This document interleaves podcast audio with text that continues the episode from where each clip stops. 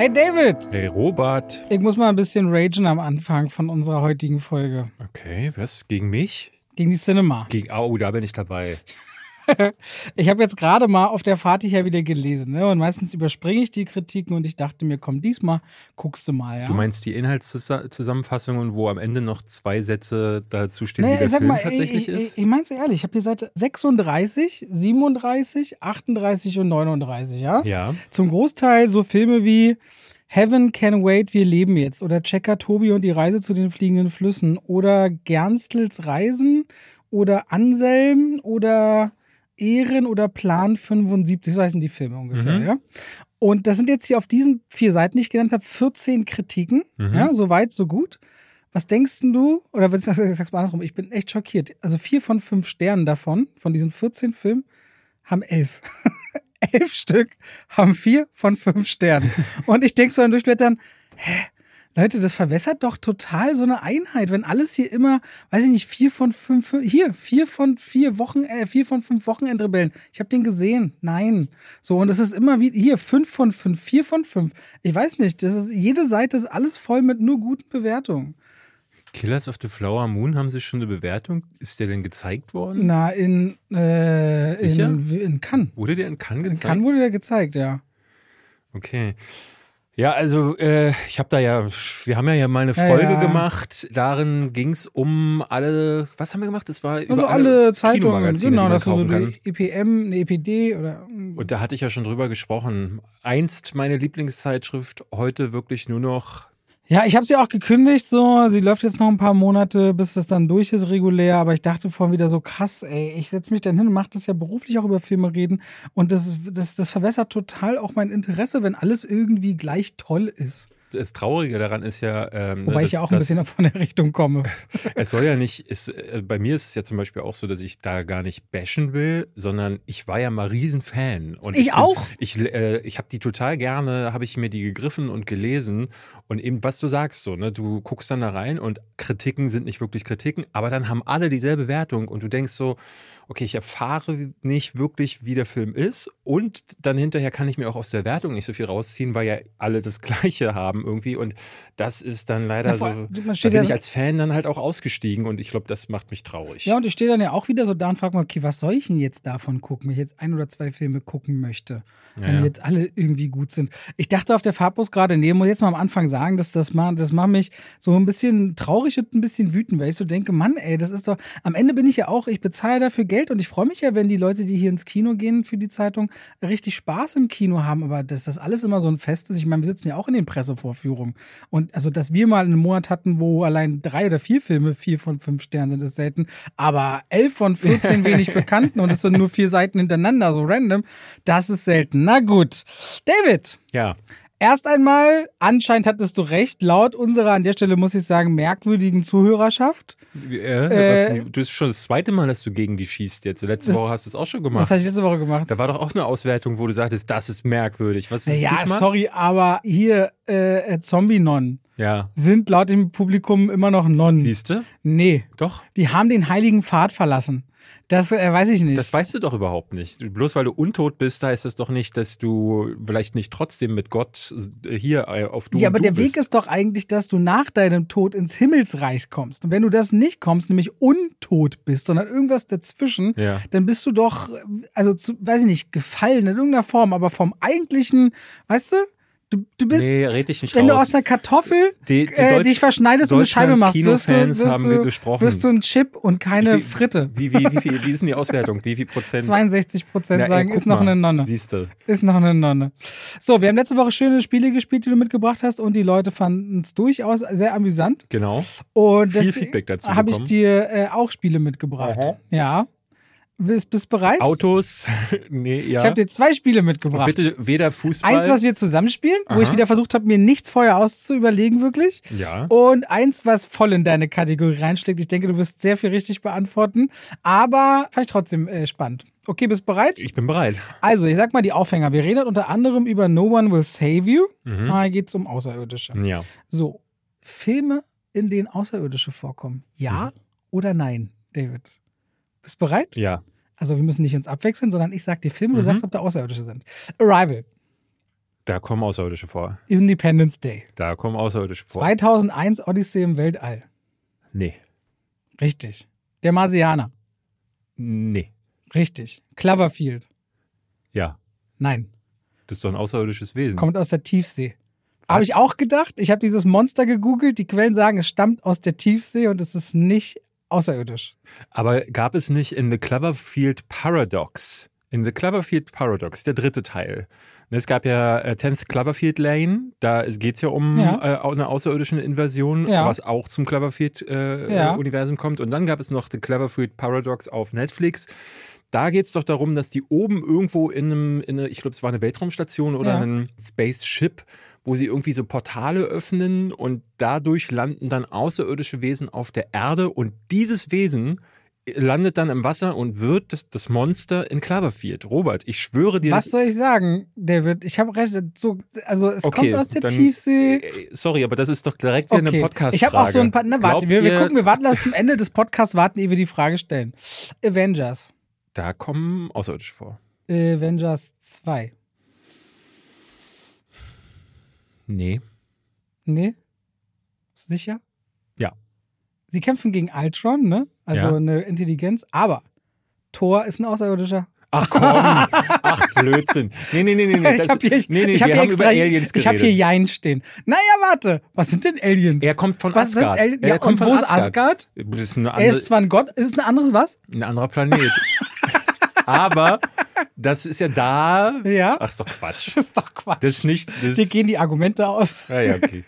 Ich habe hier auch Jein gesch geschrieben. Es soll ja ein bisschen lustig sein. Oblivion. Oblivion spielt auf einem anderen Planeten. Ähm, aber da ist er mit diesen Kugeln beschäftigt und da ist irgendwie eine KI. Ich würde sagen, nein. Also ich habe auch recherchiert und ich hatte dann ja. Tatsächlich. War aber auch unsicher. Ne, Weil ist es nicht so, dass äh, er irgendwie da immer diese, er ist doch auf so einer Station, also Tom Cruise, Ja. ne, und muss da irgendwie, kämpft er dann so gegen Roboterkugeln und dann stellt sich aber irgendwann, ach, ich weiß es nicht mehr. Na gut. Gut, aber lassen wir stehen. Ich habe ja aber hier, ich habe, also wenn ich Oblivion Alien, guck mal, das, na, pass auf, wir stellen dich noch auf Hold, das recherchiere ich noch. Ja, macht dir Spaß bis hierhin? es macht super Spaß. Super Spaß. Ähm, Avatar. Ja. Annihilation, also Auslöschung. Annihilation. Das Ding ist ja, sie, es gibt ja diesen wabernden, dieses Ding. Und das ist irgendwie ein Pilz. Und dieser Pilz verändert Dinge. Aber woher kam dieser, dieses Wabern oder dieser Pilz? War der von einem anderen Planeten? Ich sage mal ja. Nein, Ach, scheiße. der ist von der Erde. Wally. Wally gibt's. In Wally gibt's keine Außerirdischen. Richtig, aber krass, oder? Der, der Impuls ist erstmal irgendwie, ja, hatte ich das. Da war es bei mir so. The Shape of Water. The Shape of Water, keine Außerirdischen. Hm, weißt du, woher das ist? Aus der Tiefsee. Da, wo eigentlich, wo du behauptest, dass das. Aus dem äh, Amazonas. ja. Ist das aus Amazonas. Willst du noch weiter? ja? Interstellar? Nein. Asteroid City. Ja. Ja. In Form von? Wer spielt das? Weißt du aus dem Kopf? War das Jeff Goldblum? Ja, Jeff Goldblum. Äh, nope. Ja. Ich bin echt unsicher, ne? Also man sieht eine, und man hat ein Raumschiff oder man hat. Willst du ist- schon spoilern? Also ich würde nicht so nope. Nee, ist ein Jahr alt. Nein, was? Ja, okay. Ist was ist jetzt ja, Spoilern? Also ich bei Nope habe ich so Jein drin. Ich bin so ein bisschen unsicher. Ne? Also man eck, Ja, ja man, man erfährt nicht, wo diese Kreatur herkommt, ne? ja. Ja. Gut, dann ist Jein vielleicht die richtige Antwort. Gremlins. Nein, Doch. das sind keine Außerirdischen. Die sind aus Alien-Technologie vom Planeten Enz entstanden. Das Hab wird ich- niemals in hab- einem der warte. Filme erzählt. Niemals. Das ist Lore, die kommt überhaupt nicht in diesen Filmen drin vor. Das ist super quatschig. Gremlins sind, äh, sind auch mythologische Wesen. Das ist, die basieren ja darauf, dass im, ich glaube, war das nicht im Zweiten Weltkrieg, dass die Maschinenmänner an Bord von so einem Flugzeug gesagt haben, ey, da ist ein Gremlin in der Maschine, wann immer irgendwie was kaputt gegangen ist. So, das ist so ein geflügeltes Wort gewesen und Gremlin ist, glaube ich, so eine mythologische Kreatur gewesen. Recherchieren wir nochmal. Aber hättest du das nicht vorher recherchieren Ey, können? nein, ich habe dir doch gesagt, was ich recherchiert habe, aber du stößt hier gleich Da auf stößt- mit voller da Wut. Steht, da steht, Ja, ich hatte gefunden, dass, Al- also, dass die aus Alien-Technologie vom Planeten Enz. das habe ich noch nie ENZ. gehört. Okay, aber ey, ma, mach ich. Alles Ja, klar. aber ich merke schon, bist ja hier richtig on fire. Sollte jetzt spaßig losgehen. Don't look up. Nein. Doch. Ach so, ganz am Ende. Ja. Ah, in der After-Credit-Scene oder so, ne? Ja, dachte ich auch richtig gemein, aber Ja. Meryl Streep wird gefressen Ja, äh, von so einem Vogelvieh. Pixels. Boah, ich weiß, Pixels ist so kacke gewesen, ja, ich komplett aus dem Gedächtnis Ja, dachte ich gestrichen. auch mal. Ich nehme mal sowas. Ich sage, diese, da kommen doch Wesen auf die Erde, ja. ja, ist korrekt. Und Moon. Der auf dem, der mit, äh, Sam Rockwell. ich sag mal ja. Nee. Nee. Was Nee. ist denn? Er ist doch dann. Er ist, ein dann Klon, mit sich ne? Klon, ist genau. ein Das da Klon. oben. Das ist es. Okay. Das war Spiel 1, David. Also, oh. Spiel 2. Bist du bereit? Ja. Zusammen. Zu, äh, hast du The Continental angeguckt, die erste Folge? Nee. Ach so, wir wollten heute drüber reden. äh, nee, ich dachte so, äh, das wollte ich dir eigentlich noch sagen, weil nur eine Folge rausgekommen ist. Von das? drei. Sind es nur drei? Ja, Drei. ja, eine von drei. Und die geht auch 90 Minuten. Oh, nee, da, dann, dann habe ich, das habe ich, ich dachte, das wäre eine ganz normale Serie, wo Nein, man, wo nein. normalerweise reden wir da ja immer so zur Mitte der Staffel Ja. höchstens drüber. Nee, dann habe ich, äh, dann habe ich dich im Stich gelassen. Wollte er mir noch sagen. Okay, lass uns trotzdem ein Spiel noch dazu spielen. Und Mhm. zwar abwechselnd du und ich. Filme, in denen ein Hotel oder eine Herberge eine äh, schon relativ prägnante, mindestens eine Szene dort, wo man weiß, okay, das ist auf jeden Fall. Verstehst du, was ich ja, meine? Ja. So, soll ich anfangen oder du? Shining. Grand Budapest Hotel. Hotel Mumbai. Äh, dann könnte ich Asteroid City nehmen. Äh, Bad Times at the, the El Royale. Ja, ja, sehr gut. Zimmer 1408. Ähm, Motel. Hostel. Hostel ist kein Hotel. Na, aber ich habe gesagt, oder so, Herberge, Anfang, so stimmt, diese. Anfang, ja. ja. Äh, wie hieß denn dieser eine Film, wo dieses Pärchen kommt in ein Zimmer und stellt dann fest, dass da Snuff-Filme gedreht werden? War das Motel oder Boah, Aber, bei Snuff nee. denke ich immer nur an 8 mm. Identity? Ja, das ist nicht Snuff-Filme, da geht es darum, Nee, nee, dass sie. Genau, ich, aber Identität Ich glaube Motel, ich meinte gerade Motel und Identity fiel mir dann danach ein. Aber ich sag Identity. Äh, ich bin voll fies. John Wick. John Wick 2. Nein, Franchise ist Franchise. Der ist raus. Ja, das kann, du kannst nicht die Regeln mitten im Spiel Wie? festlegen. Na, das dachte ich, ist klar. Okay, John Wick 4. John Wick 3. Ähm, dann nehme ich The Greasy Strangler. Mein Lieblings-Trash-Film. Da sind sie in dieser. Dann nehme ich, wie hieß denn dieser Michael J. Fox-Film? Da spielt er äh, äh, ein Concierge zum Verlieben. Oh, Kevin allein in New York. Ach, scheiße. Ähm, boah, es gibt diesen einen Film von Steven Soderbergh da, mit Gina Carano. Der heißt Haywire. Haywire. Da ist sie auf dem Hotelzimmer und prügelt sich mit, ich glaube, Michael Fassbender ist das gewesen. Aber es kann auch sein, dass ich das mit, ähm, mit dem Zoe Saldana-Film durcheinander bringe. Aber ich glaube, es war Haywire, äh, Haywire in einem, in einem Boah, ich hatte, Hotel. ich hatte gerade noch einen richtig wichtigen. Hotel Transylvania. Uh, Hotel Transylvanien 2.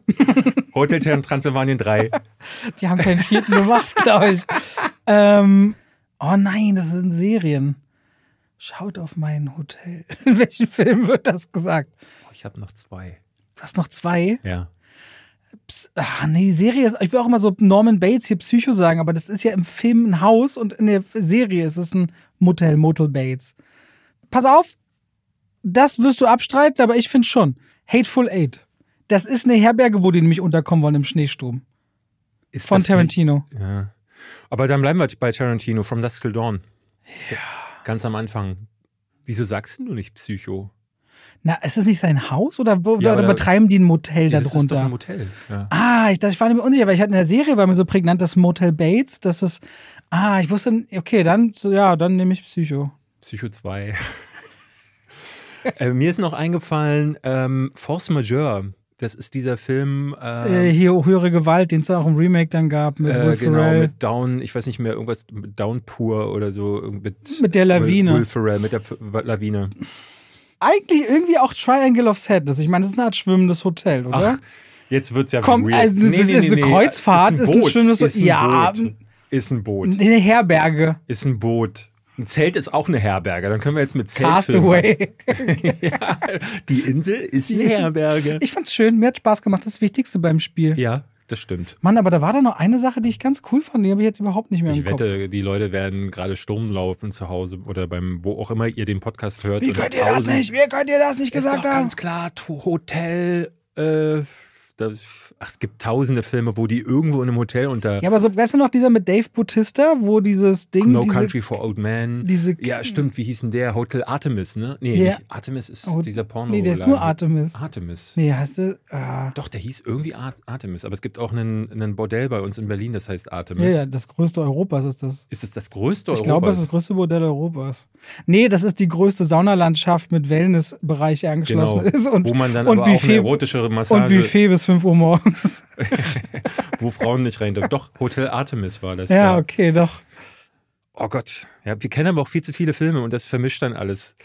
Äh, aber belassen wir es dabei. Ich fand das schön. So, Das, äh, das zweite auf jeden Fall. Das erste ist, glaube ich, bei Aliens. Da, da kann man sich zu sehr streiten, wo kommt die jetzt eigentlich her. das mit den Gremlins muss noch recherchiert werden. Auf jeden Fall. Weil das habe ich in den Filmen zumindest nicht gehört. Gibt es eine Serie? Gibt es ein Spiel? Gibt vielleicht Bücher? Planet Endzeichen. Weißt du, wer ein neues, wer ein interessantes äh, Comic jetzt rausgebracht hat? Nee. Hier. Keanu Reeves mal wieder? Soll verfilmt werden vielleicht auch. Jamie Lee Curtis Ja. spielt, äh, wie, was heißt Hat Mother Nature? Mother Nature. Soll wohl ziemlich brutal sein. So eine, es geht um eine Ökoterroristin und die Natur quasi, die zurückschlägt. und das hat Und sie Menschen sehr brutal. Ja, sie hat eine Idee gehabt und hat sich von einem Freund, der Sohn, der äh, Drehbuch studiert hat, äh, die haben zusammen so einen Graphic Novel entwickelt. Und vielleicht wird er auch aus dem Film mit äh, Blum mit an Bord als Produzent. Mother Nature. Klar, wir sehen sonst. So, und damit Herzlich herzlich, willkommen willkommen, zu zwei zwei wie Pech und Schwafel. Schwafel.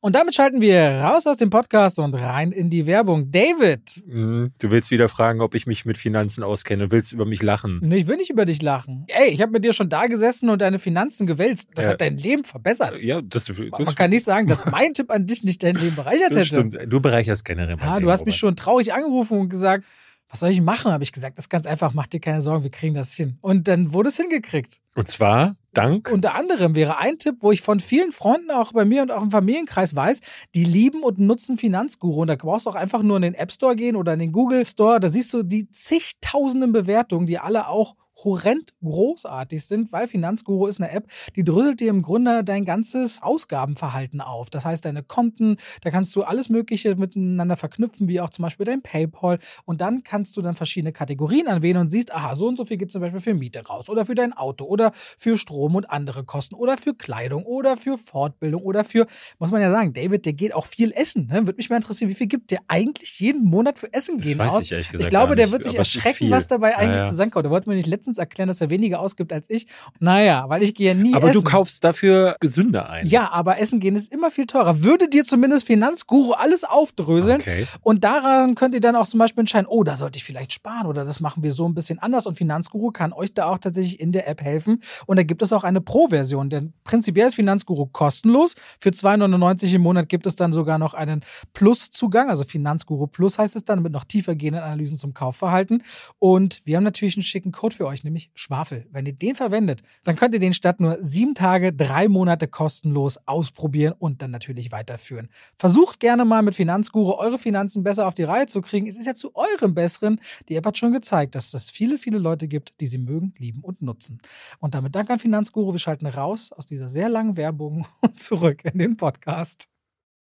So, wir haben ein paar Sachen heute mitgebracht. Aliens, äh, künstliche Intelligenz und Fußball. Und Und Spinnen. Und Spinnen. Ja. Ich habe noch ein paar Dokus gesehen, aber ich glaube, da äh, rede ich jetzt dann heute nicht, weil wir wollen noch ein anderes Thema besprechen. Aber womit fangen wir denn an?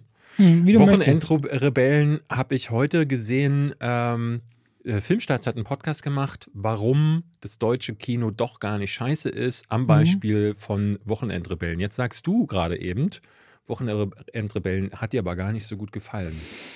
Ja, das ist richtig. Brauchst du die Geschichte nochmal so? nee, bitte nicht, auf gar keinen Fall. Ja. Ich fand den Trailer wirklich Ja, unterirdisch. wahre Geschichte, die war noch vor Ort, der Vater und der Sohn tatsächlich. Der Sohn, der Autist ist und Asperger-Syndrom hat. Ja. Und die quasi einen Roadmovie haben, um den Lieblingsverein zu finden, Fußballverein. Und jedes Wochenende unterwegs sind, damit der Junge sich in der Schule mehr anstrengt. Also Marc Rotemund, der hat ja so Filme gemacht wie, weiß nicht, Harte Jungs, Knallharte Jungs, Heute bin ich blond, mein Blind Date mit dem Leben.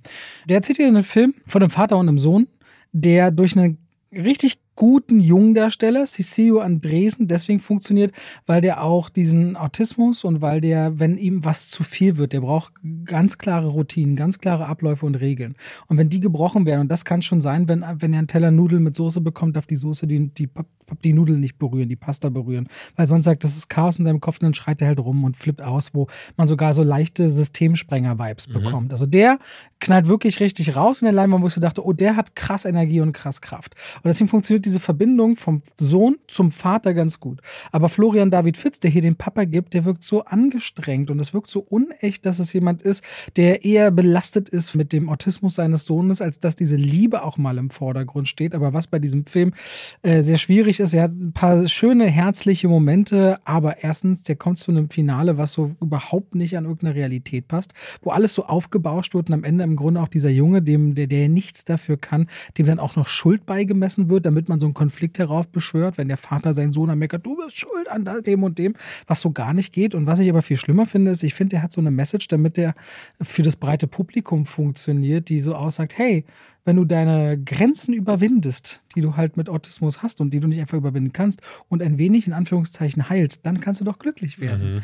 Mhm. Und das ist, finde ich, äußerst unangenehm. Okay, weißt du, wenn der Junge auf einmal unter 70.000 Fußballfans, es fällt ein Tor und dann schüttet ihm einer aus Versehen Bier in den Rücken und das ist für ihn das Schlimmste auf der Welt, weil das für ihn keime und eklig und so weiter Mhm. ist, dann aber sich überwindet und sagt, er findet aber den Moment so schön, dass er das ertragen kann, finde ich das eine heißt, sehr er, schwierige er besiegt, Message. Dank des Fußballs be- besiegt er die Krankheit und Nee, erst dann. nee, er ist- die Krankheit nicht, aber der Film suggeriert, Ja, dass er erst Ja, dann irgendwie, dass erst dann die schönen Momente entstehen, wenn er sich, wenn er das überwindet, was er eigentlich ist. Genau, das, aber überspitzt ist es das ja. Ja. ne? Da äh, einmal mit Bier übergossen werden und schon bist du kein Autist mehr.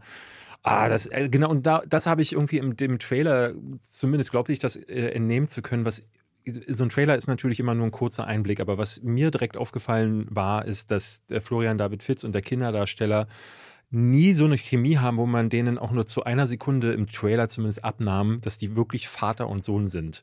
Und das ist so, das fällt mir immer auf, Gerade wenn ich mit Kali zum Beispiel auch Filme gucke und ich weiß ja, wie die zum Beispiel als Mutter ist. Ja, und da denke ich immer so krass. Also die haben manche Eltern in diesen Filmen haben ein Nicht-Verhältnis zu ihren Kindern. Klar, solche Ver Familienverhältnisse gibt es. Aber ähm, hier in dem Trailer hatte ich wieder direkt das Gefühl, so, da kommt ein Fremder rein, sieht dann, da sitzt eine Mutter mit ihrem Jungen und er spricht dann mit diesem Kind. Und das finde ich, fand, also im Trailer fand ich das schon ganz. Ist das so im Film auch? Haben die nicht Chemie miteinander oder ist das Naja, es gibt vor allem, die, es gibt die Mutter der Familie, die wahnsinnig wenig Screentime hat, Aline Tetzel. Da merkst du als einziges, das ist eine Mama, die sich kümmert und die überfordert ist damit, dass sie ein Neugeborenes hat und einen Jungen hat mit Autismus, dass sie auch mal einfach Ruhe braucht zum Durchatmen, ein bisschen um für sich zu sein. Und die spielt das aber mit ihren vielleicht acht Minuten Screentime so viel mehr, als Florian David Fitz, den ich eigentlich wirklich schätze, das kann. Das liegt ihm einfach nicht. Der im Grunde lieber Karriere machen möchte und schon auch sagt, so, ich will für meinen Sohn da bleiben, aber es wirkt so, als spielt jemand eine Idee von einem Vater als einen Vater. Und das ist einfach zu weit weg. Und wenn diese Bindung nur in eine Richtung funktioniert, dann verliert der Film dadurch wahnsinnig. Ja. Und vor allem, ich merke das auch wieder nach zwei Tagen sehen, da bleibt nicht so viel hängen. Und für alle, die den Film gucken, ich meine, der heißt Wochenendrebellen und da kommt sehr viel Fußball im Trailer vor und sich sagen, ey, ich habe auch Bock, weil ich Fußballfan bin. Das könnte ein Hook sein. Da kommt deutlich weniger Fußball drin vor, als ich gedacht hätte. Für die, die es wirklich interessiert. Also ich fand den Film, der hat hier und da seine herzlichen Momente und ich sag mal, kennst du das, wenn man so, wenn man auf dem Zeugnis stehen hat, er war stets bemüht, so ungefähr fühlt es Klar sich so ein bisschen, so ein bisschen fühlt es sich an äh, bei Wochenendrebellen. Das ist kein Vollreinfall, aber richtig dolle fand ich das nicht. Also da würde ich denken, da werden sich Dinge wie Lehrerzimmer deutlich mehr lohnen. Ähm, und für nach wie vor besonderen Beton, keine Ahnung, wann wir den nächsten so guten deutschen Film dann bekommen werden. Ja, mal gucken. Lass uns über den Alien-Film sprechen. Und äh, das ist einer, die Tage habe ich erst wieder bei Twitter gesehen, Guillermo del Toro hat ihm empfohlen. Ich hatte eine Kritik geschrieben, daraufhin haben die Leute gemeint, so, was, echt? Ich fand den spitze. Und ich war von No One Will- Save You, der diese Woche auf Disney Plus gestartet ist. Und ja, das ist so ein 20th Century Fox-Ding gewesen. Und wie üblich bei diesen 20th Century Fox-Filmen, Disney hat diese Marke ja irgendwann mal gekauft. Man hat immer das Gefühl, alles, was von denen kommt, was nicht Avatar ist, wird dann direkt abgeladen irgendwo. Wobei. Außer ähm, es gibt die Searchlight-Filme, die einen Oscar-Appeal haben. Genau. Die nehmen sie dann auch noch mit. Wobei ich gerade überlege, ist The Creator auch ein Fox-Titel? Ja, ist ein? Fox-Titel. Ist ein ja. Fox-Titel? Ja. Naja, aber No One Will Save You war dann wohl zu klein. Muss, man muss auch sagen, so eine Alien Home Invasion Nummer es wirkte für mich sehr, auch im Trailer schon, wie als hätte jemand Science genommen, also diesen M. Night Shyamalan-Film mit Mel Gibson und hätte gesagt, das jetzt nochmal plus, plus 300. Also nicht der Film, Okay, sondern war einfach auch so, so. Äh, 300 Das plus Sparta! Nee, so 300 Prozent überdreht. So, so wirkte es für mich. Und äh, ich weiß nicht, kennst du den Film? Äh, Im Englischen heißt er Fire in the Sky. Das ist so aus den 80ern Nein. äh, gewesen. Ich guck mal ganz kurz, wie der auch hieß. Ich würde jetzt Im- immer stolz übrigens sagen, wenn ich was nicht kenne, nein. Ja, aber den, den empfehle ich, weil äh, Fire in the Sky, das ist so ein TV-Film gewesen, der in den äh, 1993 kam der mit Robert Patrick unter anderem, also der den äh, T1000 gespielt hatte. Und darin geht es darum, dass so auch so eine ländliche Gegend wird von Aliens äh, und äh, Obduktionen, sagt man Obduktionen? Ja. Ja, äh, Was meinst du? heimgesucht. Obduktion? Nee, die werden Ob- heimlich.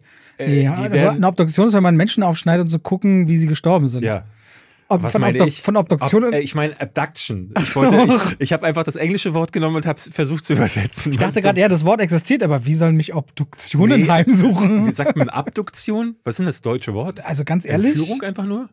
ich, ich, ich, ich kann es dir. Äh, Ja, gut. Wollen wir mal dein englisches Wort und Deutsch eingeben bei Google? Gib doch mal Abduktion ein. Vielleicht gibt es das ja wirklich. Weil ab, ab, im Englischen heißt es so. Abduktion, Wörterbuch. Das Bewegen eines Körperteils von der Körperachse weg. ist dasselbe, wie ich finde. Also, wir sagen jetzt Abduktion. Äh, Fire in the Sky ist bekannt dafür geworden, weil es eine Szene beinhaltet, da wird dann halt jemand wirklich auf das Alien-Raumschiff hochgebeamt und Ja. wird dann da, liegt dann da auf so einem Tisch. Also im Grunde das ausformuliert, was so in zahlreichen Alien-Stories immer wieder von Leuten äh, erzählt wurde. Aber auf so eine sehr düstere und sehr dunkle Art und Weise so, äh, erzählt. Und deswegen blieb dieser Film im Gedächtnis. Und No One Will Save You erinnerte mich in Teilen daran und ganz viel dachte ich auch so, oh, ist ja wirklich wie Science. Aber ich fand ihn leider ziemlich blöd. Ich habe da, ich habe gar nicht das darin gesehen, was Guillermo del Toro und meine Zuschauer ähm, mir immer wieder erzählt haben. Ich fand vor allem das Alien, das Creature Design, das fand ich so, äh, das war wie auch einmal Buch aufschlagen und dann hat man da so ein Bild von den Das Grey war so gezielt an die 50er Jahre Sichtungen angelehnt. Genau, und das es mag eine Hommage gewesen sein, aber ich fand so, ah ja, das hat man jetzt wirklich einmal zu oft gesehen. Dafür braucht man einfach nur äh, die Serie Akte X durchskippen. So, dann fand ich aber wirklich skurril diese Entscheidung, den Film ohne Dialoge äh, stattfinden zu lassen, was dazu führte, dass die Hauptdarstellerin, die ich richtig toll fand in Booksmart, die, äh, die reagiert dann auf Situationen nicht, dass sie auch mal mit sich selber sprechen würde. Und das fand ich super unrealistisch, weil Menschen sprechen mit sich selbst. Ne, Wenn du aus dem Fenster guckst und da, da siehst du etwas, was dich nervt, dann sagst du auch mal, "Oh, was ist denn das Boah, jetzt? ich mach das nie. Du redest nie mit Ich dir finde das immer so weird, wenn andere das tun. Also ich verstehe, woher das kommt. so ein lauter Ausspruch. Also nee, ich rede, so, na, ich rede "Oh, mit den Mann." Katzen. Nee, nie mit mir. Ich rede mit den. Aber ich habe auch immer wen um mich rum, weil ich immer Katzen oder Hunde habe. Und wenn jetzt was passiert, sage ich, Kubi, was ist denn da los? also ich rede. Also wenn mir immer was runterfällt, sage ich auch mal, oh Mann. Echt? Ja, Nee. das sagt man doch. Mach ich nee, Nein? nee. Ich glaube, dass das viele Menschen tun, aber ich glaube auch, dass das viele nicht tun. Frage für die Podcast-Folge. Redet ihr mit euch selbst? Damit meinen wir jetzt nicht mal sowas so, dass man wirklich ganze Gespräche mit sich führt, was ja auch nicht unüblich ist für manche Menschen, aber also so Situationen. Aber auch nicht so tottern, wenn man, es gibt ja Leute, die also, sind wütend und die. sei es nur hä zu sagen, wenn man eine Situation hat. Nein, nee, so denkt rausgrunzen, hä? das ist schon. Naja, aber okay, das macht sie auch ein bisschen hier in dem Nee, ich Film fand so. sie, ich, was ich schrecklich bei ihr fand, war Situationen, wo sie genervt ist, macht sie so "Oh", oder mm, und das, das ist so drüber geactet, weil ich dachte, dann lass sie doch reden. Also wenn ihr einfach nur dieses Gimmick erzwingen wollt, dass sie nicht redet, aber sie dann dafür halt einfach so super expressiv acten lasst, wie auf so einer Theaterbühne, damit es hinten in der letzten Reihe auch noch einer mitbekommt, wie sie jetzt fühlt. Ah, das fand ich komisch. Und was ich richtig daneben fand, war, dass diese Aliens offenbar vom Planeten Stupidus gekommen sind und äh, bei den vielen, vielen Lichtjahren, die sie geflogen sind, komplett vergessen haben, dass sie Lichtraumtechnologie erfinden können, aber dann, sobald sie mit einem Besenstiel konfrontiert werden oder mit einer geschlossenen Tür, aber vor allen Dingen mit einem Auto, wo sie sich drin verkeilen könnten, dann ist vorbei. So, da endet dann die Alien-Invasion dann regelrecht und da ist dann ein Mädchen Ja, aber in der tut Lage. sie das? Nein, aber Okay. äh, ich fand es sehr skurril, dass äh, sich irgendwie mehrere Aliens an diesem jungen Mädchen Aber sind wir mal ehrlich, müssen. wir Menschen sind auch irgendwann so weit, andere Planeten zu besuchen in fernen Galaxien und hier haben wir auch nicht gerade die hellsten Exemplare. Das ist richtig. Mir schrieb auch jemand und der Kommentar, der hat mich zum Denken gebracht, weil er meinte, ey, überleg mir, wir sind zum Mond geflogen und da stehst du dann halt da rum und weißt nicht, was du machen sollst. Und es gibt ja zahllose Videos von Astronauten, die dann gestolpert sind und ständig hinfallen, weil sie in dieser äh, Umgebung halt völlig ja. neu sind. Aber also ja, da dachte ich so, hm, wenn du das überträgst auf die Aliens, die zwar krasse Technologie. Ja, es liegt ja diese, es liegt ja diese Annahme immer irgendwie da, dass Außerirdische massiv intelligenter sind als wir, sonst könnten sie uns gar nicht erreichen. Ja, ja aber vielleicht halt in ganz bestimmten Be Bereichen. Also Du meinst, dass sie inselbegabt sind und nur äh, naja, sie haben, ein, sie haben ein eigenes Umfeld und eine eigene Umwelt und vielleicht auch eigene Elemente und auch eine ganz eigene, weiß ich nicht, Logik, Wahrnehmung, was auch immer. Ne? Ja. Und dann kommen sie her und denken, was, also was, was zur Hölle? Glaubst du eigentlich, dass es Aliens gibt? Hast du das mit, ja. der, mit dieser, ja, das mit dieser Mexiko-Nummer da mitbekommen? Ach so, ist, also dieses Jahr ist auf jeden Fall richtig viel zum UFO-Thema generell los, habe ich mitbekommen. Aber rein, das ist ja eine Wahrscheinlichkeitsgeschichte. Ja, ne, logisch. Okay. Also finde ich, ne, du hast dieses, wenn du immer dieses Rauszoomen machst, unser Galaxie, unser Sternsystem, Galaxie, Milchstraße, und dann gehst du immer weiter raus, aber Milliarden oder Billionen Planeten. Also ich also könnte mir vorstellen, dass es bakterielles Leben vielleicht irgendwo gibt, aber ich glaube auf gar keinen Fall gibt es intelligentes Leben irgendwo. Wir können doch, weißt Nicht du, mal auf der du musst dir das ungefähr so vorstellen. Wir sind jetzt hier in Berlin und auf unserem Tisch hier steht ein Wasserglas. Ja? Ja. ja. Und wir können ungefähr, was wir beobachten können im Weltall, ist dieses Wasserglas. Und den ganzen Rest von Berlin haben wir noch gar nicht ja, gesehen aber es ist ja alles nur Theorie. Es gibt ja, es gibt die Theorie, dass das Universum sich ausbreitet. Es gibt die Theorie, dass da unzählige Dinge sind, die wir halt nur nicht sehen können. Und ich, also, ne, das ist. Ich finde die Frage viel spannender. Ist es beruhigender, wenn es da draußen was gibt, oder ist es beruhigender zu glauben, wir sind die Einzigen? Genau, und das finde ich ist ein, das macht mir an Space-Filmen, also alles, was mit Science Fiction zu, zu tun hat, aber vor allen Dingen Space- oder Cosmic-Horror-Filmen, macht das am meisten Spaß. Und das ist eine Sache, die No One Will Save You komplett äh, für mich misslungen ist. Die zeigen sehr, sehr früh die Aliens. Die Katze ist schnell aus dem Sack. Mhm. Ähm, was sie ganz gut hinbekommen, ist eine Atmosphäre zu erzeugen. Aber ich fand, dass sich äh, die Figuren und die Aliens unglaublich dümmlich äh, verhalten haben. Sie selbst hat auch einige Entscheidungen getroffen, wo ich dachte, warum macht man das jetzt? Ne? Also es gibt gleich am Anfang so eine Szene, äh, wo ich dachte, warum rennt sie jetzt nicht weg? Und irgendwann kommt sie dann aber an Punkt, äh, sie rennt an Punkt A weg, will nach Punkt B, kommt aber dann wieder an Punkt A an. Und ich fand das Drehbuch seltsam und daraus wird dann so eine äh, Invasion der Körperfressernummer dann irgendwo auf einer gewissen Ebene, um dann am Ende in, äh, in ein Finale zu münden, wo ich, wo ich wirklich da saß und ich meinte zu Kali, Hast du verstanden, was die machen wollen? Ich habe in deiner Kritik gelesen, du meintest auch so, hä? Oder ging es nicht ähnlich? Ja, du kannst auf jeden Fall sehr viel interpretieren und ich glaube, das ist für mich, was am, was am schwierigsten ist. Also erstmal die ersten 20 Minuten finde ich zum Beispiel richtig gut. Wie die da so übel rigoros reinplatzen bei ihr ins Haus und das sofort losgeht, dachte ich so, oh, das finde ich irgendwie cool, dass es mal so wirklich straightforward losgeht. Und dann wurde es für mich auch so ein bisschen missverständlicher, weil der Film macht ja, und das finde ich eigentlich viel komplizierter, so eine Traumaebene auf die ganze mhm. Zeit. Diese Frau hat ein Trauma, die ganze kleine Stadt, in der sie lebt, scheint sie nicht zu mögen. Und auf diesem Trauma basierend scheint der Film darauf und jetzt würde ich eher auch ein bisschen spoilern, weil es ist Interpretation, weil es kann, du kannst es nicht spoilern, weil es nur Interpretation ist. Dass, dass diese Alien Besitz über einen ergreifen, in denen sie uns brechen. Oder indem sie uns an unseren düstersten Moment führen und ab diesem Punkt der Schwäche anscheinend unser Wesen übernehmen können. Ich glaube, am Ende sind wir an einem Punkt, wo man den Kampf gewinnt oder verliert, gegen sich selbst. Ja, das hat viel mit der eigenen Psyche zu tun, aber das äh, hat sich für mich nicht ganz ergeben, so, weil es gibt gleich am Anfang eine Szene, die war so random reingeschnitten. Da übt sie das Lächeln und das Winken vor dem, äh, äh, vor mhm. dem äh, Spiegel. Und darauf wird nochmal zurückgegriffen im Verlauf des Films. Und das hat für mich noch keinen schlüssigen Sinn ergeben. Vielleicht sollte es das auch gar nicht. Äh, ich hatte von vielen jetzt, von vielen Leuten, die mir geschrieben haben, dass sie den mochten, gelesen, dass es eher für sie so ein Exempel für gute Atmosphäre, für dichtes Erzählen und vor allen Dingen für ein gutes Tempo ist. Für Leute, die endlich auch mal wieder so äh, eine Alien-Invasionsgeschichte haben wollten, aber eher so ein bisschen klassischer. Und da mag das funktionieren. Bei mir ist das gar nicht angekommen. Das sah leider für mich oft ein bisschen aus wie eine Akte X-Folge. Also jetzt nicht optisch, weil der war wertig gemacht.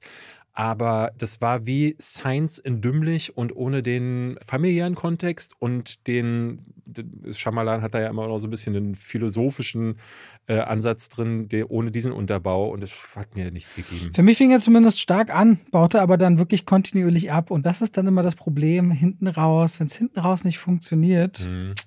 dann ist es nix. Aber gut, ey, ich finde es aber ganz gut, dass diese Filme da irgendwo anscheinend bei Disney Plus existieren. Ich gar nicht damit gerechnet, dass sowas noch rauskommt. Disney hat übrigens ja sowieso ziemlich Struggle dieser Tage, ne? Ja, ja. Hast du das mitbekommen? Den rennen nach und nach Führungspersönlichkeiten weg. ABC überlegen sie zu verkaufen. Weiß nicht, sieht nicht so gut aus bei denen.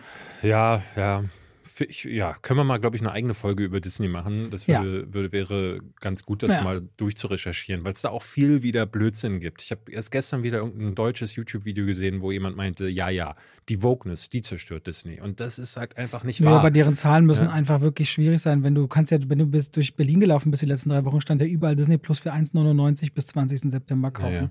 Und wenn Streamer solche Preisangebote machen muss, also da geht es ja dann um Quartalszahlen das und um ist Aktien. Ja nicht nur, das ist ja nicht nur nur Disney-Film, das sind ja auch die Vergnügungsparks und so. Ne? Das, äh, da passiert seit Jahren Missmanagement und dieses Missmanagement müsste man mal durchleuchten. Und das ist viel zu einfach zu sagen, naja, Ariel, die Meerjungfrau, da, sie hätten sie das mal nicht gemacht, dann wäre es, äh, würde es anders aussehen. Das ist, wenn du die Basis nicht. verlierst. Na, die wachsen ja nach und wenn du die Kinder, also gerade so ein Modell wie Disney oder McDonalds oder was auch immer, die sich ja früh an die Kinder versuchen zu schmiegen, damit sie ein Leben lang ihr Publikum haben, kriegen ja Sachen, Krisen, die sie jetzt spüren, ja dann oft schon 10, 15 Jahre eventuell zurück. Ne? Disney war ja mal so ein Konzern, die haben ne, in meiner Jugend, genauso wie in deiner, du sagtest mir ja immer König der König Löwen. Der Löwen. Bei ja. mir war es Ariel die Meerjungfrau.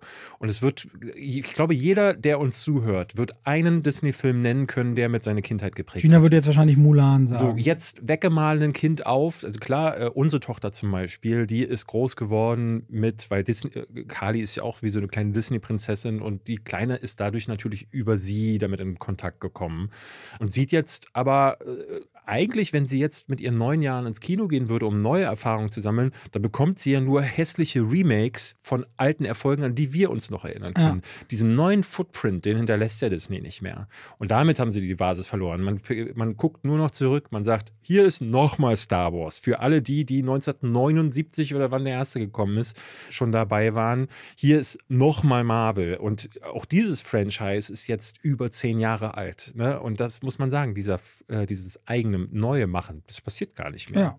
Also wenn du gerade so guckst, für Kinder ist es am meisten Paw Patrol und Ladybug. Ne, das wird die ganz kleinen bis sechsjährigen. Und dann hast du diese Lücke. Ich weiß nicht, ob man sich an Elemental so satt sehen kann, dass man sagt, das ist mein Lieblingsfilm. Ich hatte den Oder Soul, der so erwachsen weil der jetzt ist. auf Disney Plus gelaufen ist und merkte, schon im Intro hat der mich verlassen. Das ist wirklich. Aber der läuft im Kino und der läuft und Leute macht jetzt seine zwei Millionen Zuschauer die Woche wahrscheinlich voll. Mhm. Also der hat ja nochmal ganz schön am Ende. Ähm, Aber auch da, weil es die Alternativen meiner Ansicht nach ja, das kann, gibt, ja, ja. nicht gibt. Ja. Also du hattest zwar Turtles, aber Turtles richtet sich ja auch, hm, ist auch so eine Marke, die ist zwar nicht tot zu kriegen, aber ja, ihren Zenit hatte sie in den 90ern. Und Spider-Man war zu erwachsen, der Film. Ja. ja. Nimona läuft auf Netflix, dann dieses Ruby taucht ab oder jetzt kommen wieder die Trolls zurück. Weiß ich nicht, die haben irgendwie die jüngere Zielgruppen fast noch. Naja, mal gucken, wie so ja, eine genau, Animation. Da müssen wir mal, glaube ich, mal eine eigene Folge ja. zu machen. Ähm Lass uns doch mal über den neuen Gareth Edwards Film reden, über den, auf den wir uns beide sehr gefreut haben. Den ja. haben wir die Woche auf IMAX Leinwand in Originalsprache gesehen, also eigentlich die Traumkombination. Ja. Und haben wir geguckt. Du fängst es so an wie Filme, die wir normalerweise scheiße fanden, aber ich glaube, keiner von uns beiden fand den scheiße nein, und trotzdem nein, sind wir nein. dieses Mal unterschiedlicher. Wir sind trotzdem dieses Mal unterschiedlich. Ich habe heute lange Kritik, auch Text geschrieben, nochmal drüber nachgedacht, viel und ich komme auch nicht zu einem anderen Punkt tatsächlich. Wir hatten letzte Woche nur kurz gesprochen und äh, um jetzt nicht zu viel zu verklausulieren. Ja. Ich fand ihn brillant, also richtig toll und du warst derjenige, der meintest, ah. Und ich sag mal so, hui, für, das ist ja verdrehte Welt, aber wir haben nicht wirklich gesprochen, ja. warum. Deswegen, jetzt möchte ich das. Also meine Headline ist so ein bisschen Spektakel mit Makel. So, ja. Aha. Und ich hole die Leute trotzdem mal ab, worum es geht. Erstmal. Äh, der Film spielt ungefähr, wenn ich mich richtig erinnere, 40 Jahre in der Zukunft. Und in den 60ern, glaube ich. Ich bin ja leider fünf Minuten zu spät gekommen. Das heißt, ich habe den ganzen Anfang verpasst. Okay, er spielt ungefähr 40 Jahre in der Zukunft, zu einem Zeitpunkt, als vor zehn Jahren künstliche Intelligenz eine Atombombe in Los Angeles gezündet Mhm. hat, eine Massenvernichtungswaffe. Und in dieser dystopischen Welt, in der inzwischen ein Krieg zwischen Menschen und KI ausgebrochen ist und die Menschheit durchaus auch die Mittel hat, die Oberhand in diesem Krieg zu gewinnen, ist die Aufgabe eines Ex-Agenten, der unter einem Trauma auch leidet, den Schöpfer zu finden, der wiederum eine Waffe erschaffen haben soll, die dazu führen könnte, dass die Menschheit ausgelöscht wird. Soweit so schon ein paar Mal da gewesen, Mhm. so von der Genau, Grundgeschichte.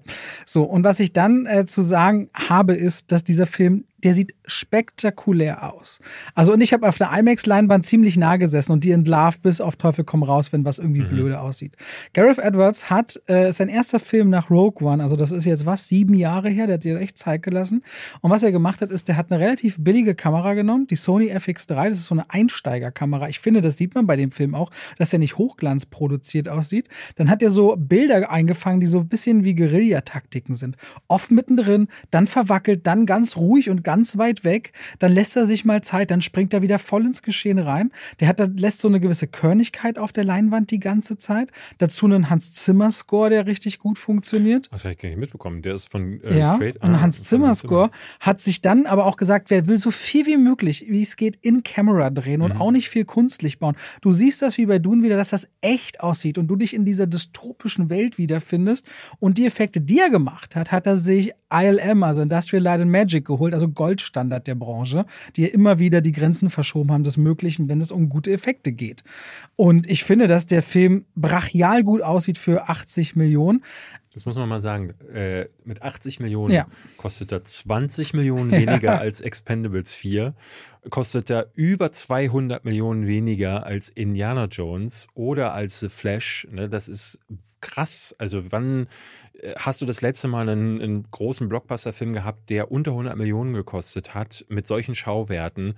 Und es hat einfach damit zu tun, dass Gareth Edwards, äh, ich hatte meine Kritik damit angefangen, dass ich 2009 habe ich äh, auf dem Fantasy Filmfest damals einen Film namens Monsters gesehen. Das ist, geht auch um eine Alien-Invasion, aber eigentlich folgt es so einem Liebespaar, das ja durch so eine Stadt irrt, in dem plötzlich äh, Aliens da sind. Und das hat Gareth Edwards genauso gedreht. Er hat einfach on Location diese Darsteller gefilmt. Äh, Neil Blomkamp hat es bei District 9 auch so gemacht und hat dann hinterher per CGI da Wesen und äh, andere Dinge eingefügt, Re äh, Explosionen. Und nee, ist nicht ins Studio gegangen, hat nicht vor Greenscreen gedreht. Und das ist ein himmelweiter Unterschied. Das, Das ist, aber vor auch eine Leidensfähigkeit, die du mitbringen musst. Ne? Klar. Ja, aber ich finde, das, Das kann ist man auch erwarten. Das ist Leidenschaft. Ja. Ne? Und das macht ja, das ist genau dieser eine Schritt mehr, den viele nicht mehr gehen wollen. Und er ist vor allen Dingen bei so einem Film wahnsinnig wichtig. Das ist ein äh, Science-Fiction-Film, der, ja, du hast es schon angedeutet, jetzt nicht besonders originell ist.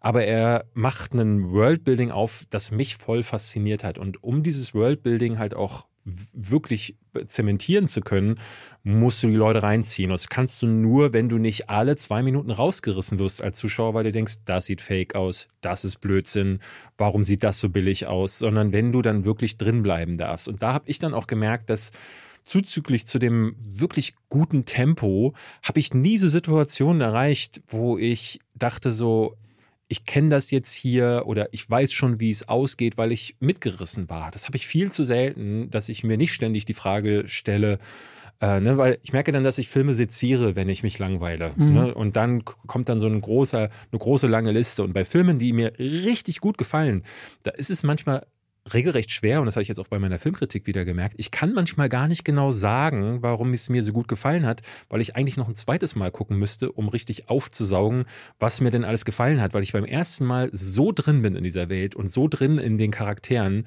dass ich da, ja, Vielleicht funktioniert es bei dir auch ein bisschen von der anderen Seite, weil du ja eben sehr gut darin bist, herauszustellen, was dir nicht gefällt. Und dann, wenn dir auf einmal nichts mehr einfällt, was dir nicht gefällt, musst du auch gar nicht mehr immer unterstreichen können, was dir so grandios gefällt, weil du einfach auch sehr hohe Ansprüche mitbringst. Also man kann ja auch einfach seiner Leidenschaft frönen und diese Welt beschreiben und warum das sie einen fasziniert hat, mhm. ohne nochmal rausstellen zu müssen, das war jetzt nochmal besonders oder besonders. Na, was ich auf jeden Fall nennen kann, ist eben das Worldbuilding, was ich, was Gareth Edwards hier macht, ist, und das hat er in Interviews jetzt auch schon mehrfach gesagt, er hat halt, ne, du nimmst Akira, du nimmst Akira Kurosawa, du nimmst so Vietnam-Filme, ne, es erinnert an einigen Stellen an wirklich sowas wie Apocalypse Now genau Akira gleich das der Anfang mit der Atombombenexplosion. Am Ende, finde ich, bedient er sich sogar bei sich selbst. Da hat er sich aus Rogue One-Szenen rausgenommen, was okay ist, weil ich der Meinung bin, dass es auch erlaubt sein darf, sich mit vielen Versatzstücken zu schmücken, wenn du in der Lage bist, das trotzdem zu was Gutem Neuen zu verbinden. Und das macht er äh, ehrlich gesagt hier.